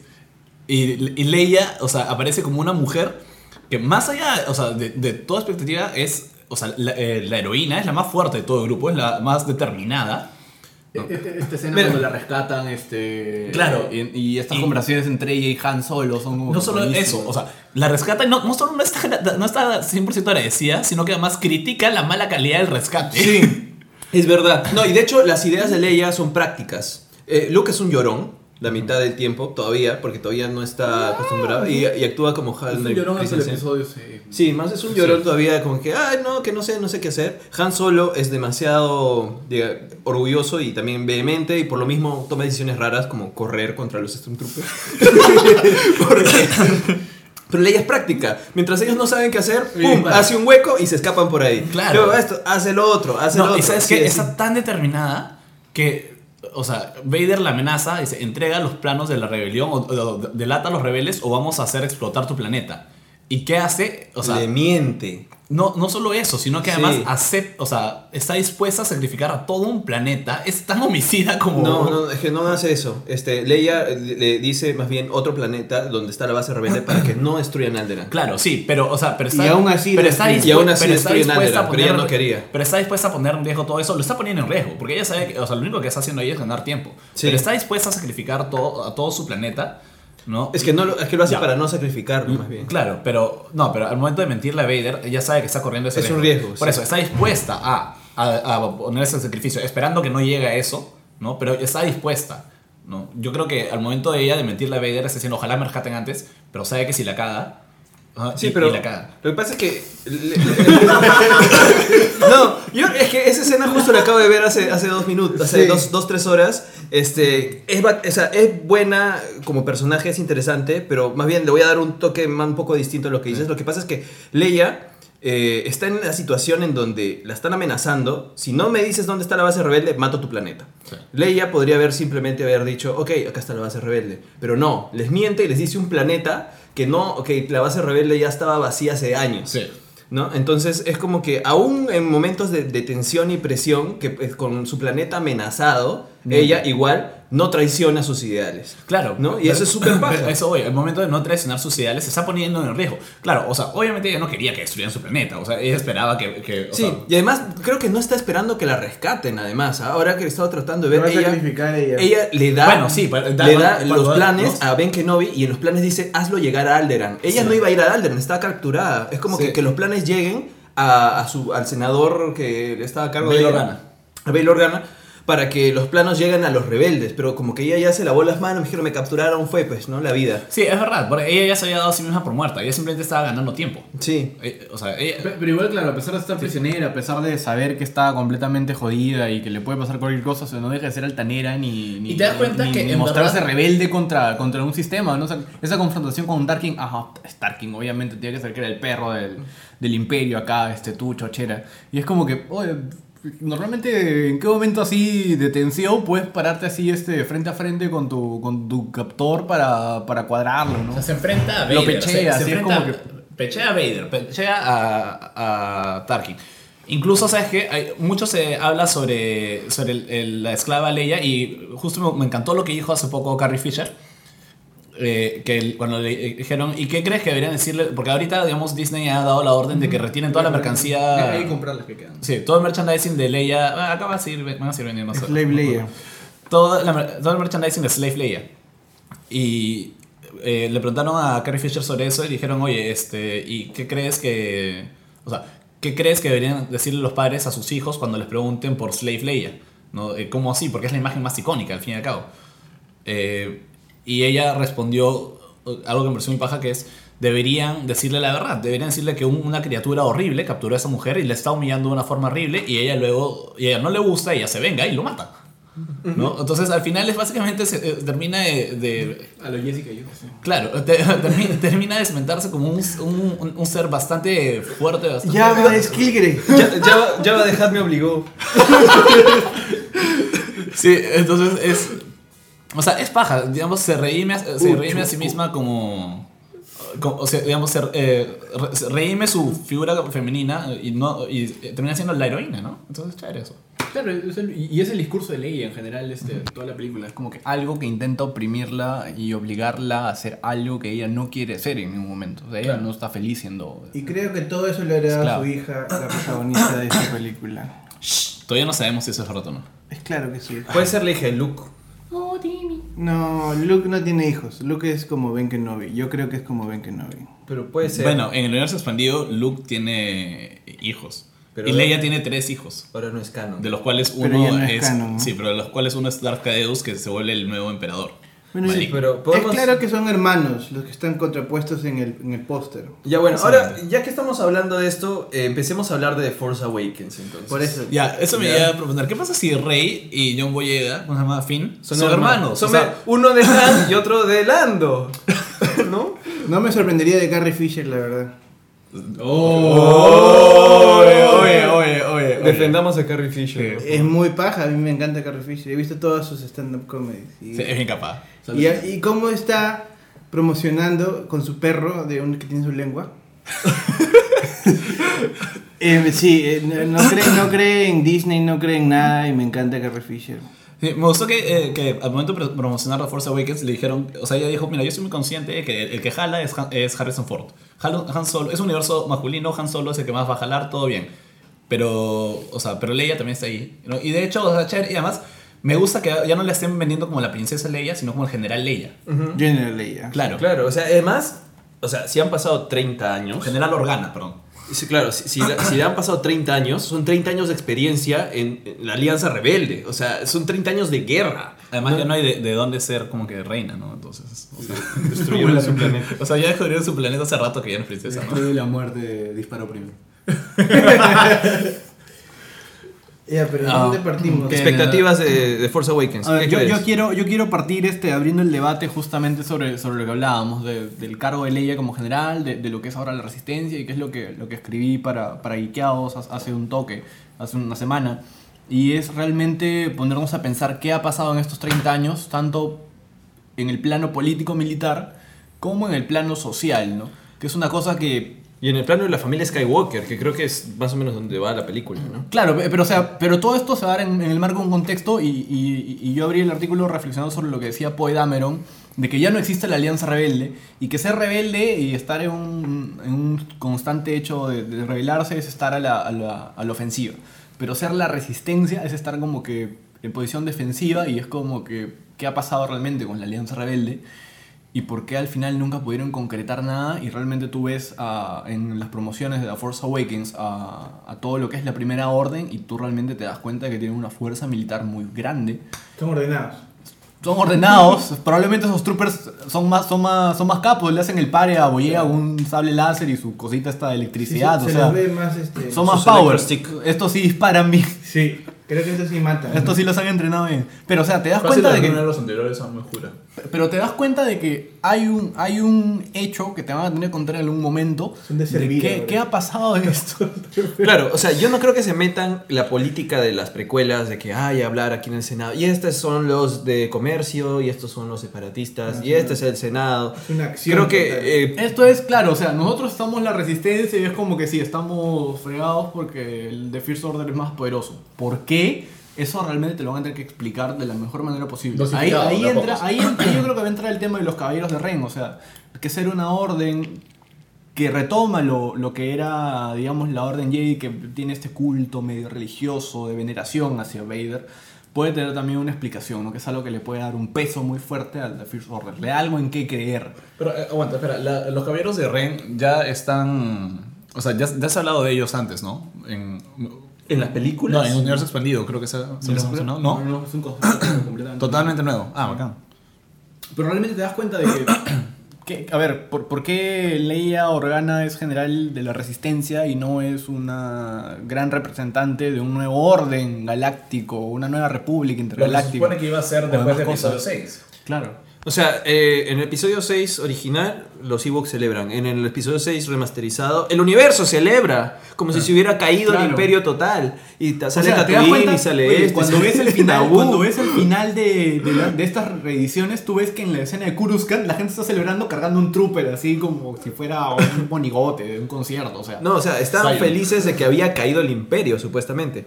Y lo que planteas es interesante porque lo- todo el material promocional nos revela que no es que el nuevo orden se haya instaurado desde la Alianza Rebelde, sino que más bien sigue habiendo una confrontación que parece continuar después de 30 años.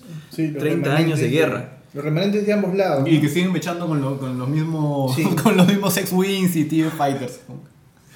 Sí, entonces a mí se me hace que de repente el, eh, o sea, el imperio, o sea, sí, cayó, ¿no? Y los rebeldes intentaron un, un proceso de reconstrucción o algo, pero en algún momento como que deben haber fracasado. O sea, el imperio debe haber tenido suficientes, digamos, backups como para, no, para que no se logre esa reconstrucción.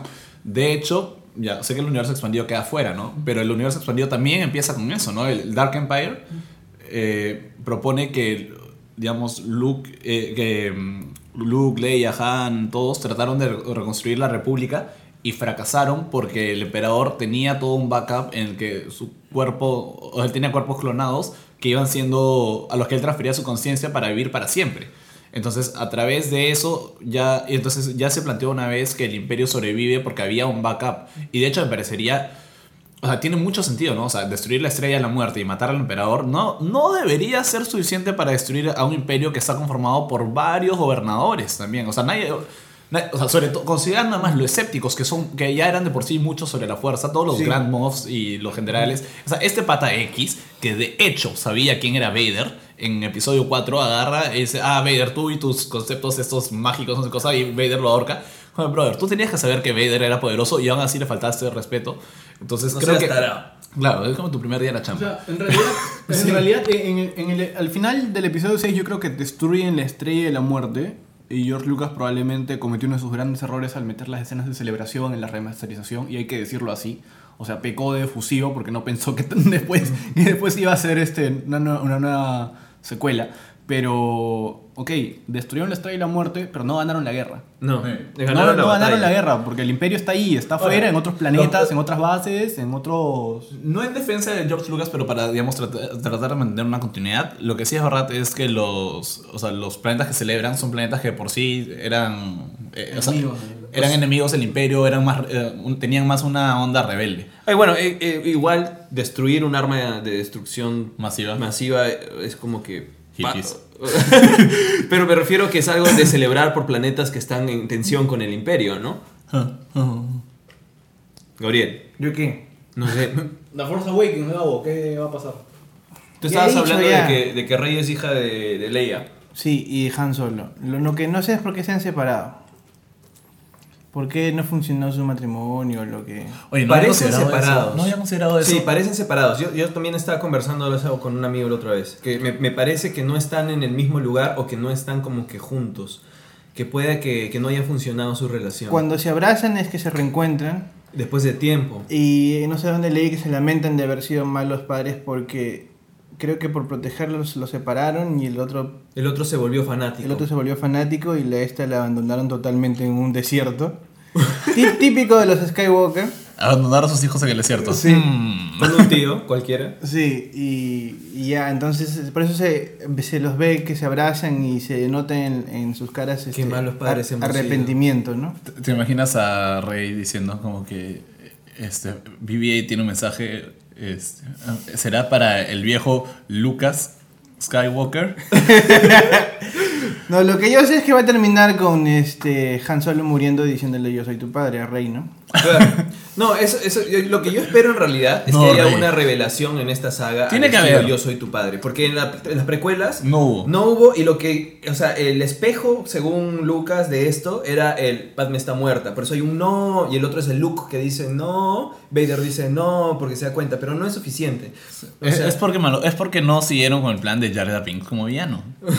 que yo soy el Sirius. Entonces como J.J. Abrams es, es bueno pero es simplista, va a, va a repetir eso. ¿no? La fórmula. No sé si lo va a hacer tal cual porque... creo que le puede dar la vuelta Yo, la yo creo que esta vez o sea, ha habido un montón... O sea, JJ no está haciendo... No creo que esté haciendo... JJ, mi pata. No está haciendo las cosas a ciegas. No la está haciendo sin supervisión. O sea, ha habido un proceso... Nunca creo que en la historia del cine alguien ha tenido tanta presión porque una película salga bien como J.J. Abrams con episodio y, y 7. una presión de todos lados, ¿no? De Disney, de los fans, de, de- Disney todo el mundo. Sí, creo De- que mira, de la crítica cinematográfica. ¿No? Porque Star Wars es, le, le guste o no a todo el mundo, es, un, es una piedra angular en la historia del cine. Sí. ¿no? Entonces, en la historia de los géneros, en la historia, digamos, de la fantasía, Del merchandising. en, la historia de en la historia, en la historia, de- de- del en nuestra mundo. historia, en la Sí. cultura popular en el sentido amplio de la No, no palabra. estaríamos acá si no existiera Star Wars, o sea, no nos hubiéramos juntado nunca probablemente. No, si existiera. tú no tendrías un tatuaje en tu brazo. No, eh, Star Wars es una de las piedras angulares de la historia cinematográfica. Eh, y eso es por un lado. Económicamente esta película tiene que irle bien. Han invertido Bueno, demasiado. ya no le solo- fue bien. Sí, pero... Ya Pero- todo está agotado. Porque la- Y en las Rusia, de sí. colección están vendiéndose. manera claro, o sea, pero todo esto, o sea, si es... En Rusia ya está torrent. ¿En serio? Oye, Supongo. Puede ser, ahorita sale. No Pero, o sea, esta, o sea, esta película está generando tanta expectativa que, si sale mal, o sea, van a lograr una, franqui- una de las franquicias más caras de la historia. No puede. O sea, el tema es que económicamente, si, si sale mal, igual ya vendieron un montón para esta película y por ahí que cubren los gastos de producción. Pero, Pero, irán a ver el Rogue no, One. claro, ¿cuánto les costó a la franquicia? Exacto. Eso es lo que, eso es lo que tienen que recuperar con Tienes esta razón. película. Entonces, 4.6 mil millones creo. sí, 4.6 billones. Ajá, Billones americanos. Sí. Y costó, ¿sabes qué? Costó menos que, la, que lo que pagó Blizzard por Candy Crush. Pero Ah, la miércoles. pagaron como 5 o 6 billones, creo. Creo que sí. Sí, una cosa así. Están Bueno, locos. La cosa es que les, o sea, también va a costar, un- o sea, el lado económico también tiene presión. El lado de los fans, o sea, los fans tienen un montón de peso y su misma carrera, o sea, si J.J. Abrams friega esta película, nunca más va a hacer una película. Bueno, ya hizo Lost y sigue vivo, ¿no? Sí, pero él- bien. reniega de Lost todo el tiempo. Sí, él, él todo el rato reniega. Es más, eh, hay un. Pregúntele a Lindelof, dice, pregúntele a Sí, sí, Lindelof. tú- ¿viste el video? Sí. Ese que, que le hacen preguntas, distintas personas le hacen eh, preguntas. Pero yo nomás dirigí el primer episodio, nada Claro. más. Eh, al final, ¿qué era esto? Pregúntale a Lindelof. Sí. ¿No? Entonces, tiene tanta presión encima que esto- yo no creo que vaya a ser algo simplista. Puede que va a usar fórmula, probablemente. Va a hacer cosas que los fans esperamos, probablemente. Pero, pero ¿sabes qué? Tiene que repetir los ciclos. tanto que estás hablando de simplista, la verdad yo sí espero que sea algo simple, no simplista. Eso es- hay una gran diferencia. Y creo que ese, es- ese sería el camino correcto, o sea, que yo estaría esperando, ¿no? Y no creo que sea simplista como tú lo dices, yo creo que no es que va a agarrar y se va a meter este, con, digamos, malograr la franquicia. De verdad, creo que confío en J. Abrams. Yo, yo no digo que sea simplista, ¿eh? yo también confío en J.J. Abrams. Me refiero a, yo no, o sea, yo no creo que vaya a ser una cosa No, está bien, yo no te estoy contradiciendo, Ah, ya, estoy sí, sí. aumentando. Ah, ya, sí, sí. Sí. O sea, claro, creo que va a ser una, va a ser una cosa simple en el sentido de, de que va a ir directo al grano. Va, va a esforzarse en contar una buena historia con, o sea, con buenos Acción, personajes. con va, a haber acción, va a haber melodrama, va a haber lens flare de todas partes.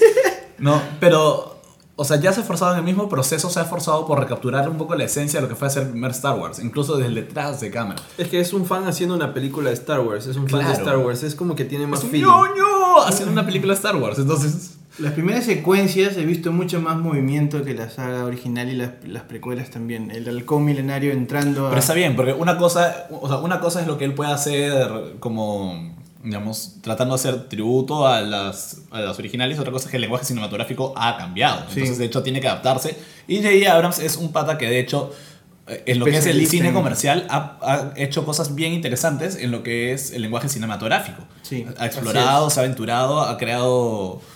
O sea, ha creado propuestas bastante innovadoras. Entonces, ahora le toca aplicar todo, toda esa capacidad, no ese estilo, pero esa capacidad que él tiene para aventurarse de esa forma a una de las franquicias que consideramos sagradas en nuestra. Y y yo creo que ya tiene colectiva. experiencia en, en hacer homenajes, ¿no? O Star, sea, Wars- eh, Star Trek estuvo paja. o sea, a mí también me gustó Star Trek. De hecho, este eh, Super 8 me parece un homenaje también a Spielberg. Spielberg, que es un gran homenaje eh, a bacán. Entonces, creo que de alguna manera va a aprovechar lo que viene a ser la mitología y el lenguaje de Star Wars en seguir haciendo una, una nueva pieza igual trágica, poética, melodramática, sí, pero que haga honor a la saga, pues, ¿no? Creo, creo, siento eso. Y va a haber ciclos y va a haber destinos que tiene que cumplir. Así es. Siempre va a Y, haber y que eso. sea más de la familia Skywalker, más que las precuelas. O sea, yo Sí. siento que es más de padre, hijo, hermanos, tragedia familiar, más que la precuela que era simplemente la familia Skywalker era Anakin y nadie más. Y que Skywalker tiene el oscu- lado oscuro y el lado este, luminoso por Claro. igual. Así es. Y que todos pueden caer en esos dos lados. Ah, Exacto. Además, Porque este, ahora hay dos ramas Skywalker: está la de Luke y la de, la de Leia. Antes Así era es. solo. puede haber Anakin. primos. ¿Qué pasa si Anakin tenía un hermano gemelo de que nunca se enteró? Este, O sea, tener gemelos corre en la familia. sí, pero ya mucho, ¿no? Que se llamaba Anarkin. Anakin No son gemelos, son mellizos, ¿no? Ah. O sea, sale Sí. hombre y mujer. De The Force Awakens sí hay, hay- hay cosas que, que vamos a tener que, que ver, ¿no? O sea, de hecho el, el enfrentamiento entre Finn y, y, ¿Y Kylo? Ren, o sea, va a ser una cosa para Rey. Kylo Ren, Brother, Todavía. ¿no? ¿Qué es eso? ¿Qué es eso? ¿Qué es eso, chacho? Eso es lo que dijo, lo, lo que dijo Han Solo en este en estas preguntas y respuestas Man, con los fanáticos. Sí. Ah, no, no, no. Ah, ya. No, ya, este, este, este- de- es, lo, es lo que les dije la vez pasada. O sea, el spoiler No, de no, Han Solo. ya, el spoiler de Han Solo en Twitter, que todo el mundo dice que es, que es spoiler, por eso les digo. "Shh". Ya bueno, no hablemos de spoiler, hablemos de qué esperamos de. ¿Cuál es el para spoiler ver. de Han Solo? en No, ahí te lo digo. No. Pero, o sea, de hecho, o sea, este enfrentamiento de Finn, para esto, cuando Finn recibe la espada, o sea, es como que saber de dónde aparece la espada láser. O sea, es como. Es la espada de Luca, La además. espada de Luke. Es una buena, es Ah. una buena búsqueda de, de, de dónde viene esto, qué personajes, qué, qué, qué roles van a jugar este más Kanata, por ejemplo, apareciendo. Lupita Nyong'o. ¿Ah?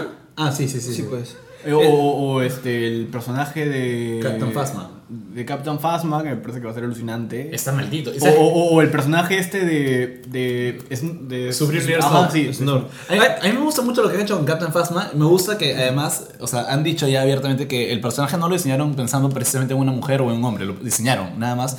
Y que en un momento hubo gente que dijo, oye, pero el, o sea, el traje de Captain Phasma no se ve muy femenino. Y ¿cómo Star Wars mismo respondió. Claro, y, Como que, dude. claro, Star Wars respondió como que es una armadura, no tiene por qué tener tetas, man. Es- es- o sea, tiene que proteger. Es una mujer en una armadura. tiene, punto. tiene que Bien, tener armaduras. Y, claro, y dentro de eso me parece genial que hayan casteado a Gwendolyn Christie. Gwendolyn Christie, que es una actriz que ya maneja ese tipo de personaje, ¿no? claro. O sea, un personaje de una mujer que se mete, perfecta se mete a un rol que solía ser masculino y, y lo destroza, ¿no? Así es. O sea, destroza en sentido positivo, o sea, La rompes. la rompe. rompe. Eso, gracias. Sí, lo, lo que yo espero en, en realidad es que, eh, por más que han habido 20, 30, 40 trailers, yo más, creo... más spots que trae. Ya, Pero- más pero spots, pero, repite han lo sido de las mismas escenas. sí, han sido de las mismas trailers. escenas. Yo creo que nos Yo no están trailers hace contando. Ya sé, pero yo creo. eh, Pues prescribes eso para este, lo, lo que, lo que creo que es- nos están mostrando pedazos de la misma batalla.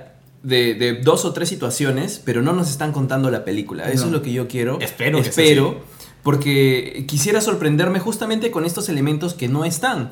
Eh, Snork, Kanata. Snoke, Snoke, Snoke. Perdón, Snoke, Snork es como Snorkel. Bueno, bueno. Snoke, este, Kanata y, y todos los secretos que por ahí están. ¿dónde está Luke, Luke? de repente, yo creo que Luke va a salir al Yo creo- yo final. creo que Luke está comiendo así. ceviche acá, este. Ceviche. En la mar. En la mar. Restaurante Gastón. Sí, es- y, y después va a ir a Machu Picchu. Y después va a ir a Sí, Machu Machu Picchu, claro. debe estar por acá. Pero la cosa es que lo que yo Luke ata esta película con la siguiente, ¿no? Así es, porque Luke es Yoda. Eso es lo que yo espero. Luke es. Yoda, sí. Es como que esta es una nueva, nueva esperanza. Quisiera saber que de pronto presenten esta, este nuevo, como tú decías, ¿no? Este nuevo orden social y político debe ser resuelto de una manera muy rápida y concentrarnos en la familia Skywalker. Y la familia Skywalker ahora no solamente es Han, eh, esposo o ex esposo de Leia, Leia y Luke, sino es la nueva generación y que de pronto nos cuenten cómo esta heroína, que para mí, bueno, creo que el personaje principal es Rey, Rey. va a encontrar su camino a, a identificarse con la fuerza, a ser una Jedi y, Con de- su familia. y con su familia. Y ella, ella es la que tiene que tener la revelación extraña, probablemente se muera Han en algún momento y vaya a tener que buscar a Luke para que la entrene, qué sé yo. pues, Pero ¿no? claro, o sea, según las imágenes que se han visto, o sea, lo que parece es que en algún momento, ya casi al final de la película, está este- esta escena, ¿no? De Rey ya con una nueva vestimenta, este tipo como que me estoy yendo así en un trip este, de búsqueda, este, como que despidiéndose a alguien, ¿no? Que Se va a mochilear. chévere. Se va a mochilear a buscar a, Con BB-8. a, a Luke. Pero de hecho, eh, no, no sé qué más se puede decir de The Force Awakens que no sea... Que sea buena, Dios mío, por favor. Es lo único que vamos a pedir. Sí, que sea buena, pero... Y, Hay que ser vigilia. Creo que ya está nominada a mejores efectos especiales por default. Eso... Por no los sé. trailers. No, porque ya alguien, la- porque los críticos los deben haber visto, o sea, las- Ah, las- la, la academia lo debe haber visto. Debe No, no, no, pero no, no creo que, la va- que vayan a lanzarse. Bueno, podrían, ¿no? Sí. Podrían, no Oye, sé. pero, pero por favor, este, que expliquen bien realmente si Rey o Kylo Ren son hijos de, de Han y, y de Leia, que expliquen bien la historia. O sea, yo realmente no me imagino a, a personajes como Leia, como Han, siendo, Abandonando malos, siendo malos padres o abandonando hijos. Pero lo que pasa sí es cierto, o sea, es que no sabes por qué. mayor, sí. Claro, o sea, igual por La guerra, man. La guerra separa las familias. Sí, eh, el, el hecho de ¿qué pasa si Han los perdió Chacho para hacer una cara como decir. en el supermercado? Los dejó, los dejó en el halcón milenario y se olvidó, con la ventana cerrada. bajó a hacer compras y cuando llegó se habían llevado al halcón milenario. Y No. Chewie estaba amarrado en la puerta porque no lo dejaban entrar. ¿qué- qué- cuál es el hogar para, para Han Solo? ¿Cuál es su hogar? Eh, Kashyyyk. No, No, no, no, no, Kashyyyk no, no, no. Porque, de, porque de hecho, no. Han Solo no tiene hogar, es el halcón. Ya sé, ¿qué pasa si en realidad en la película recuperan el halcón milenario y por eso dice Chewie, we are home? Ah, man, ya sí, puede ser. ¿verdad? Puede ser. ¿Quién tendría el halcón? Lando. no sé. Las phrases. No, pero digo que, que lo que puede pasar es que por alguna cuestión de fuerza mayor hayan perdido a los hijos o hayan tenido que separarlos. Al final, estrategia fue de Yoda y Obi-Wan separar a Leia y a Luke. Pésima estrategia, pero bueno. Terrible, pero, pero era para que no los encuentren. Y además la fuerza funciona como más o menos también como el ki de- en Dragon Ball. O sea, la gente siente como Ah, ¿y, que- por qué, ¿Y por qué Vader no se dio cuenta que Liga o tenía la... Cuando, cuando entran a la, a la nave, este, él dice, siento una presencia, una disturbance in the force. Y luego, cuando se da cuenta que es Obi-Wan, dice, esto me parece conocido. Y lo asume como Obi-Wan. ¿Tú crees que, bueno, puede ser que Obi-Wan haya estado protegiendo a Luke con la fuerza, como que neutralizando... No, porque eh, neutraliza- también- neutralizando el episodio 4 la percepción de... No, en el episodio 4, digo. Sí, en el episodio ser- 4 se da cuenta también Darth Vader, eh, cuando están manejando su, su X-Wing y el pata su TIE Fighter, Sí. dice, "Ah, la fuerza es, es, es intensa. fuerza en este eh, piloto". En este piloto. Sí, y debería reconocer, o sea, la fuerza tiene una firma, debería reconocer que es como que una fuerza emparentada a él. Su fuerza, forma. claro. Porque, ahora, Vader también podía reconocer la, o sea, la fuerza como rodea no solo a familias, a los usuarios de la fuerza, sino en general a todo ser vivo. Porque también Vader reconoce, o sea, utilizando la fuerza, Vader es capaz de, o Anakin es capaz de reconocer todo lo que sucede, eh, sucede dentro del cuarto de Padme. Cuando está, cuando está Así, prote- el cuando- gusanito, el gusanito. el gusanito. El Cuando tratan de matar a Padme, él está, Es él está escaneando el cuarto de Padme con la fuerza. Cierto. Para ver si hay algún peligro. Ahí, sí, sí, sí, sí. Sí, Stalker. guarda, guarda Stalker. con Sí, el gusanito. no esto que es de lo peor, ¿ah? Bueno, ¿qué otra cosa más para Force Awakens? Para ir terminando este gran O sea, podcast. hasta ahora lo más genial realmente de lo que nos han mostrado, o sea, es Kylo Ren y su espada. A mí me encanta Kylo Ren en su espada, sé que tiene muchos detractores, pero me interesa mucho saber cómo, cómo surge esa espada. El diseño es bravazo, Colbert la practicidad ¿eh? quisiera verlo, Sí. pero a mí lo que me... O sea, aquí quiero que los villanos sean pajas, porque, o sea... Los héroes son, son chéveres en función de un villano chévere. Sí. Eso es lo que hace a Star Wars genial porque tiene a Vader. O sea, Vader es un gran villano. Superar a Vader puede ser imposible, No solo es pero Vader, puedes es- tener... Son Vader, es el emperador, Boba Fett. Ya sé, pero todos son, todos son tan buenos que le- lo que quiero es que los villanos estén a esa altura, ¿no? Sí, claro. O sea, Kylo Ren, No Phasma... los hemos visto todavía. No los hemos visto, no sabemos cómo son. Eh, me intriga muchísimo saber, al menos yo ya sé cómo, Snoke. cómo es De este, cómo fue Leia, cómo fue de Vader Han. Tenemos certeza, como diría Levitsky. ¿Qué cosa, qué cosa, qué cosa? De, de Kylo Ren tenemos dudas, pero de Darth Vader tenemos certeza. Sí. Entonces, eso, quisiera saber por qué Kylo Ren también respira raro, o sea, es, solo- es parte de la... Es un homenaje. es un homenaje. Es un, Es un- es un ñoño. Es, o sea, es como cuando te compras en Halloween una máscara, esas de plástico que se te pegan a la cara y estás como... No es que tengas problemas para respirar, es que la máscara te está ahogando y no puedes respirar. Ya, yo creo que eh, Kylo Ren es un fanboy de Vader y está usando una máscara que se ha comprado ahí nomás, se le pega a la cara y espero que no, sinceramente, espero que tenga el mismo... Porque se la no quita y normal y pelea contra Boyega. No se sa- no, no, no se ve el está otro con lado. su pelo, claro, está, está Ah, es su pelo. Claro, cuando están a punto de pelear contra Finn, se llama Finn, ¿no? Sí. Está con sin casco. Porque también puede ser que Hora de esté, aventura. que esté quemadito, quién sabe, pues, ¿no? Algo le haya podido pasar. No, yo No, no, No, están no- mostrados todo el rostro salvo esta foto de Solo de Vanity Fair. No se ha este, visto el rostro, ¿ah? Es- está en esta. se- En, en mira la el foto de. Vanity Fair le ves Pero el no se ve el rostro. Está No, hay, hay una foto donde ves el, donde ves el rostro, pero yo siempre pensé que era más promocional. Sí, que- es promocional la foto. Sí, que es Adam Driver. sí. Y, eso, sol- y creo que solo por el hecho de que ya están vendiendo a Adam Driver, que por sí me parece un gran cast para un villano de ese tipo de película. ¿eh? Me parece que es una muy buena idea. Pero es un pata que de hecho tiene expresiones muy duras, tiene. O sea, como actor es. O sea, es capaz, al menos en Girls, siempre me pareció que podía proyectar una cosa muy intrigante, medio seductora, en el sentido de que, como que te puede decir, o sea, únete a mí, acércate a mí, sé parte de mí, pero al mismo tiempo como que soy un maldito desgraciado. ¿me ves? Sí, no, no sé. eh, yo le tengo bastante esperanza a ver qué tal, ¿no? O sea, vi- Oye, villanos. ¿Simon Peck no iba a aparecer por ahí? Mm, Tiene un cameo. Es un personaje de un cosito así. Sí, Sí, sí, Simon sí. Pegg es un. Sí. Tiene un cameo, eso me intriga. ¿Es el, ¿Es el rojito ese? No. No, ¿Cuál es, es un cosito que aparece por ahí Es un animatronic. Él sí. está manejando un animatronic. El hijo de Sebulba, ¿no? Una cosa así. Sebulba. Es ¿Ustedes creen que vayan a redimir algo de las precuelas? No sé. Lo que yo sé, o sea, lo que dijo hace poco JJ era que estaba utilizando pues todo, digamos, el universo, pero aumentando cosas nuevas más bien, que no sabía Claro. cómo la gente iba a reaccionar. ¿no? O sea, de, de hecho me parece que están tratando de hacerlo de tal forma que la gente que no haya visto las anteriores, ¿no? De hacer- desde la 1 hasta la 6, pueda verla. Eso es, esa es la apuesta inteligente ya a nivel, a nivel de, digamos, Marketing de también, marketing. ¿no? A nivel de ventas, no puedes hacer una película así. Que necesites ver seis anteriores, ¿no? claro. Pues, Pero, dicho eso, para entender, ¿no? te dan, te dan tu sea, entrada... En países como el nuestro, o sea, tener este esto le, le- le da chamba a la gente de polos azules, así, ¿no? O sea, Claro. hay, hay que agradecer eso.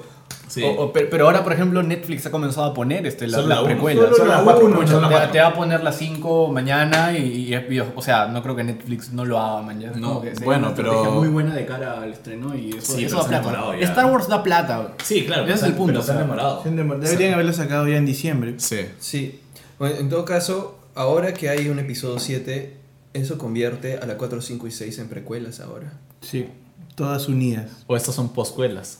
O estas, no, estas son las secuelas. Sí, ser son secuelas, pero son precuelas de las que vienen. Voy a verlas comiendo hojuelas de maíz Eh, tostadas. Bueno, continuando con, con el... ya, entonces para terminar, ¿algo que quieran decir? ¿Algo que quieran... Que yo, quieran... yo vi a- ayer anoche este uno que- un programa en YouTube que se llama Elders React to Ah, ya, ¿y qué tal? Elders. Sí. Elder React to The Sí, Force sí, Y entendí algo que ya estaba pensando que es tan generacional y uno de los abuelitos decía, voy a ir con mi hijo, voy a ir con mis nietos. Y es curioso porque todo, desde los nietos van a entender la nueva película, los hijos van a ver desde su experiencia como nosotros más o menos, y los viejos han ido a los estrenos de los 70 Es, Entonces toda la familia va a ir, o sea, va, va a ser una- una- un éxito de taquilla. casi, casi como un concierto de los Stones. Sí. Sí, o como cuando vino Paul McCartney, la gente iba con su familia entera. O sea, Claro. es un acontecimiento ya. Sin precedentes. que, que, que- o que sea, une la familia. O sea, esta vaina va a ser alucinante. James Cameron con sus 20 avatars ya fue. No va a poder. ¿Quién? sí, no va a poder combatir ¿Qué es contra. Avatar, hermano? ¿Qué es eso? Por eso, no tiene una Los pitufos- franquicia. Los pitufos con esteroides. No tiene una franquicia tan poderosa como. Nadie tiene una franquicia tan poderosa ahorita. ni Y si- tan cross eh, La fuerza es generacional, ¿no? poderosa en esta franquicia. Sí. Sí. Es más, si no fuera porque Marvel ahora también pertenece a Disney, Marvel también tendría que tener un poco de miedo. Sí. Todos tendrían que tener un poco de miedo. Oye, pero ahora todo lo que el tiene poder Disney... que tiene Disney con esto, o sea, realmente. No, ah, Disney tiene todo. Disney- Disney es el imperio. Disney sabía desde que compró y pagó eso que Quería hacer eso, es su plan. que es claro que eso va para Por eso lo compró. dinero y más dinero, ¿no? Nuevamente, ¿cuánta presión debe sentir J.J. Abrams? Pero no lo han Que contratado se- para se- la 8. No, pero se rompió la espalda, creo. No, se rompió la una pierna o algo salvando a Harrison Ford de una ah, puerta. ¿Ah, sí? No, Harrison Harrison Ford se salvó de un choque de avión. O sea, es como- Aterrizó su avión. Por- es porque Disney ha comprado su alma inmortal. Entonces, hasta que Disney decida, Harrison Ford no va a morir. ¿Cómo se llama el avión de Harrison Ford? Tiene que llamarse el halcón milenario. Sí. ¿Sí? Sí, te- así se llama. No sé. Él es muy Bueno. raro como persona normal.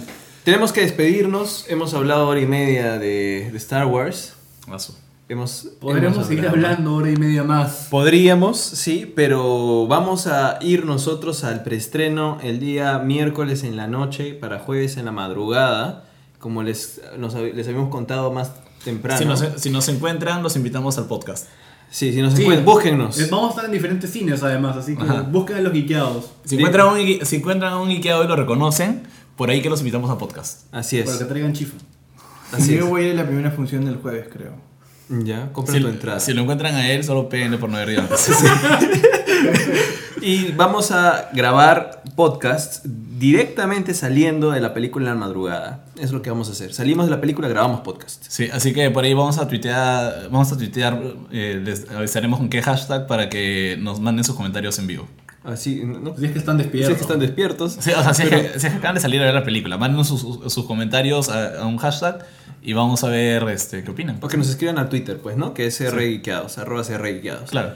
Eh, entonces, eso es lo que vamos a hacer. Vamos a subir un podcast el día jueves con, con todas las impresiones que tenemos, ni bien salidos de, de la película, ni bien haber visto la película. Que comenten a lo que hemos dicho en SoundCloud. Pueden comentar todo lo que quieran.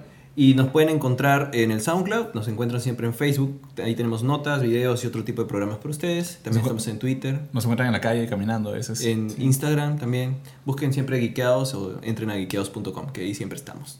Sí. ¿No? Y, Para- y por el amor de Dios, que la sala, el día del estreno, sea como, como la sala de fanboys en el estreno del episodio 1, con gente así, puta, cosplayada, feliz, con sus sables. O sea, Ah, y otra cosa, al que lleve a un bebé a la función de medianoche, lo mato. O sea, lo asesino. a lo Anakin. A lo Anakin. A lo Anakin. Políticamente incorrecto. es- uno ver- Lo, lo siento ya, pero nadie debe llevar a un bebé a una A función de medianoche. medianoche, no. Yo sé que no suele pasar ya, pero ha pasado. Me he encontrado. No lleven a bebés. Si van a llevar a su niño pequeño que está emocionado, chévere, pero llévenlo a una función racional. No lo lleven a una función de la una de la mañana, porque de verdad no vamos a estar contentos los demás. Sí, Bruno Ojo está amenazándolos a ustedes, no a sus hijos. Sí, por favor. Sí, Sí. sí, sí. No, sus hijos no les va a pasar nada. Sí, pero ustedes sí pueden morir. Sí, pueden morir. Por favor, no lleguen. No, fuera de bromas. Por favor, por favor, por favor, vayan como público chévere, pues, ¿no? Sí. Bueno, entonces nos vemos. Vamos a ver si. Ah, para- perdón, este, la, la apuesta. Sí, yo creo que, que- creo que Finn va a perder la mano en la película. Ya. ¿Qué, crees quién más puede perder Yo la iba mano? a decir fin también. Entonces, digamos otra persona, si no. Chacho. Este. No, pero si cambiamos, si ganamos fin, nos pagan a nosotros. Eligen otra persona. ¿Qué hacemos? ¿Qué otras personas pueden perder la mano? Harrison Ford no creo Puede que pierda la mano. puede perder la Yo, mano. yo, Paul iba a decir- Dameron. yo iba a decir que Paul Dameron muere. Pero esa no es la apuesta, ¿no? Yo no sé si. Ya. A mí me parece que hasta Finn podría morir. Ya, o sea. yo creo que Kylo Ren. No, Pierde una mano. Kylo Ren podría perder Ya, la Kylo mano. Ren va a perder una mano. Pero ¿qué hacen con Artudito? ¿Qué? No es Kylo ¿No Ren. han visto los trailers? Pero no es Kylo Ren. No es Kylo. Ren. Es, puede ser Finn, puede ser quien quiera. O puede Luke. ser Luke, puede el que está con la mano no es Luke, es, se sabe que es el que es el que pierde la mano, el nuevo. Sí, pues puede ser quién, quién es. Entonces por eso Kylo Ren no puede perder la mano, porque quedaría con Artudito. Pues ya veremos. Ya, yo digo que Kylo Ren pierde la mano, Chacho dice que Paul Dameron pierde la mano y Gabo y Roger. Dice- no, digan dos distintos, pues, porque si no ustedes pagan menos. Sí. No, tú dijiste Finn primero. Fin. Ya entonces este. Yo digo, este, no sé, Snoke pierde la mano. ya. Ahora Snoke no tiene manos. Kylo Ren es un robot. ya, listo. Entonces, Ya. nada, creo que eso ha sido todo por hoy. Ya, entonces nos vemos eh, en otra ocasión. No, nos vemos el jueves, el jueves con un nuevo podcast. Técnicamente no nos vemos, pero ya entiendo. Sí, nos escuchan el, el jueves y nos vamos. Adiós. Adiós. Adiós.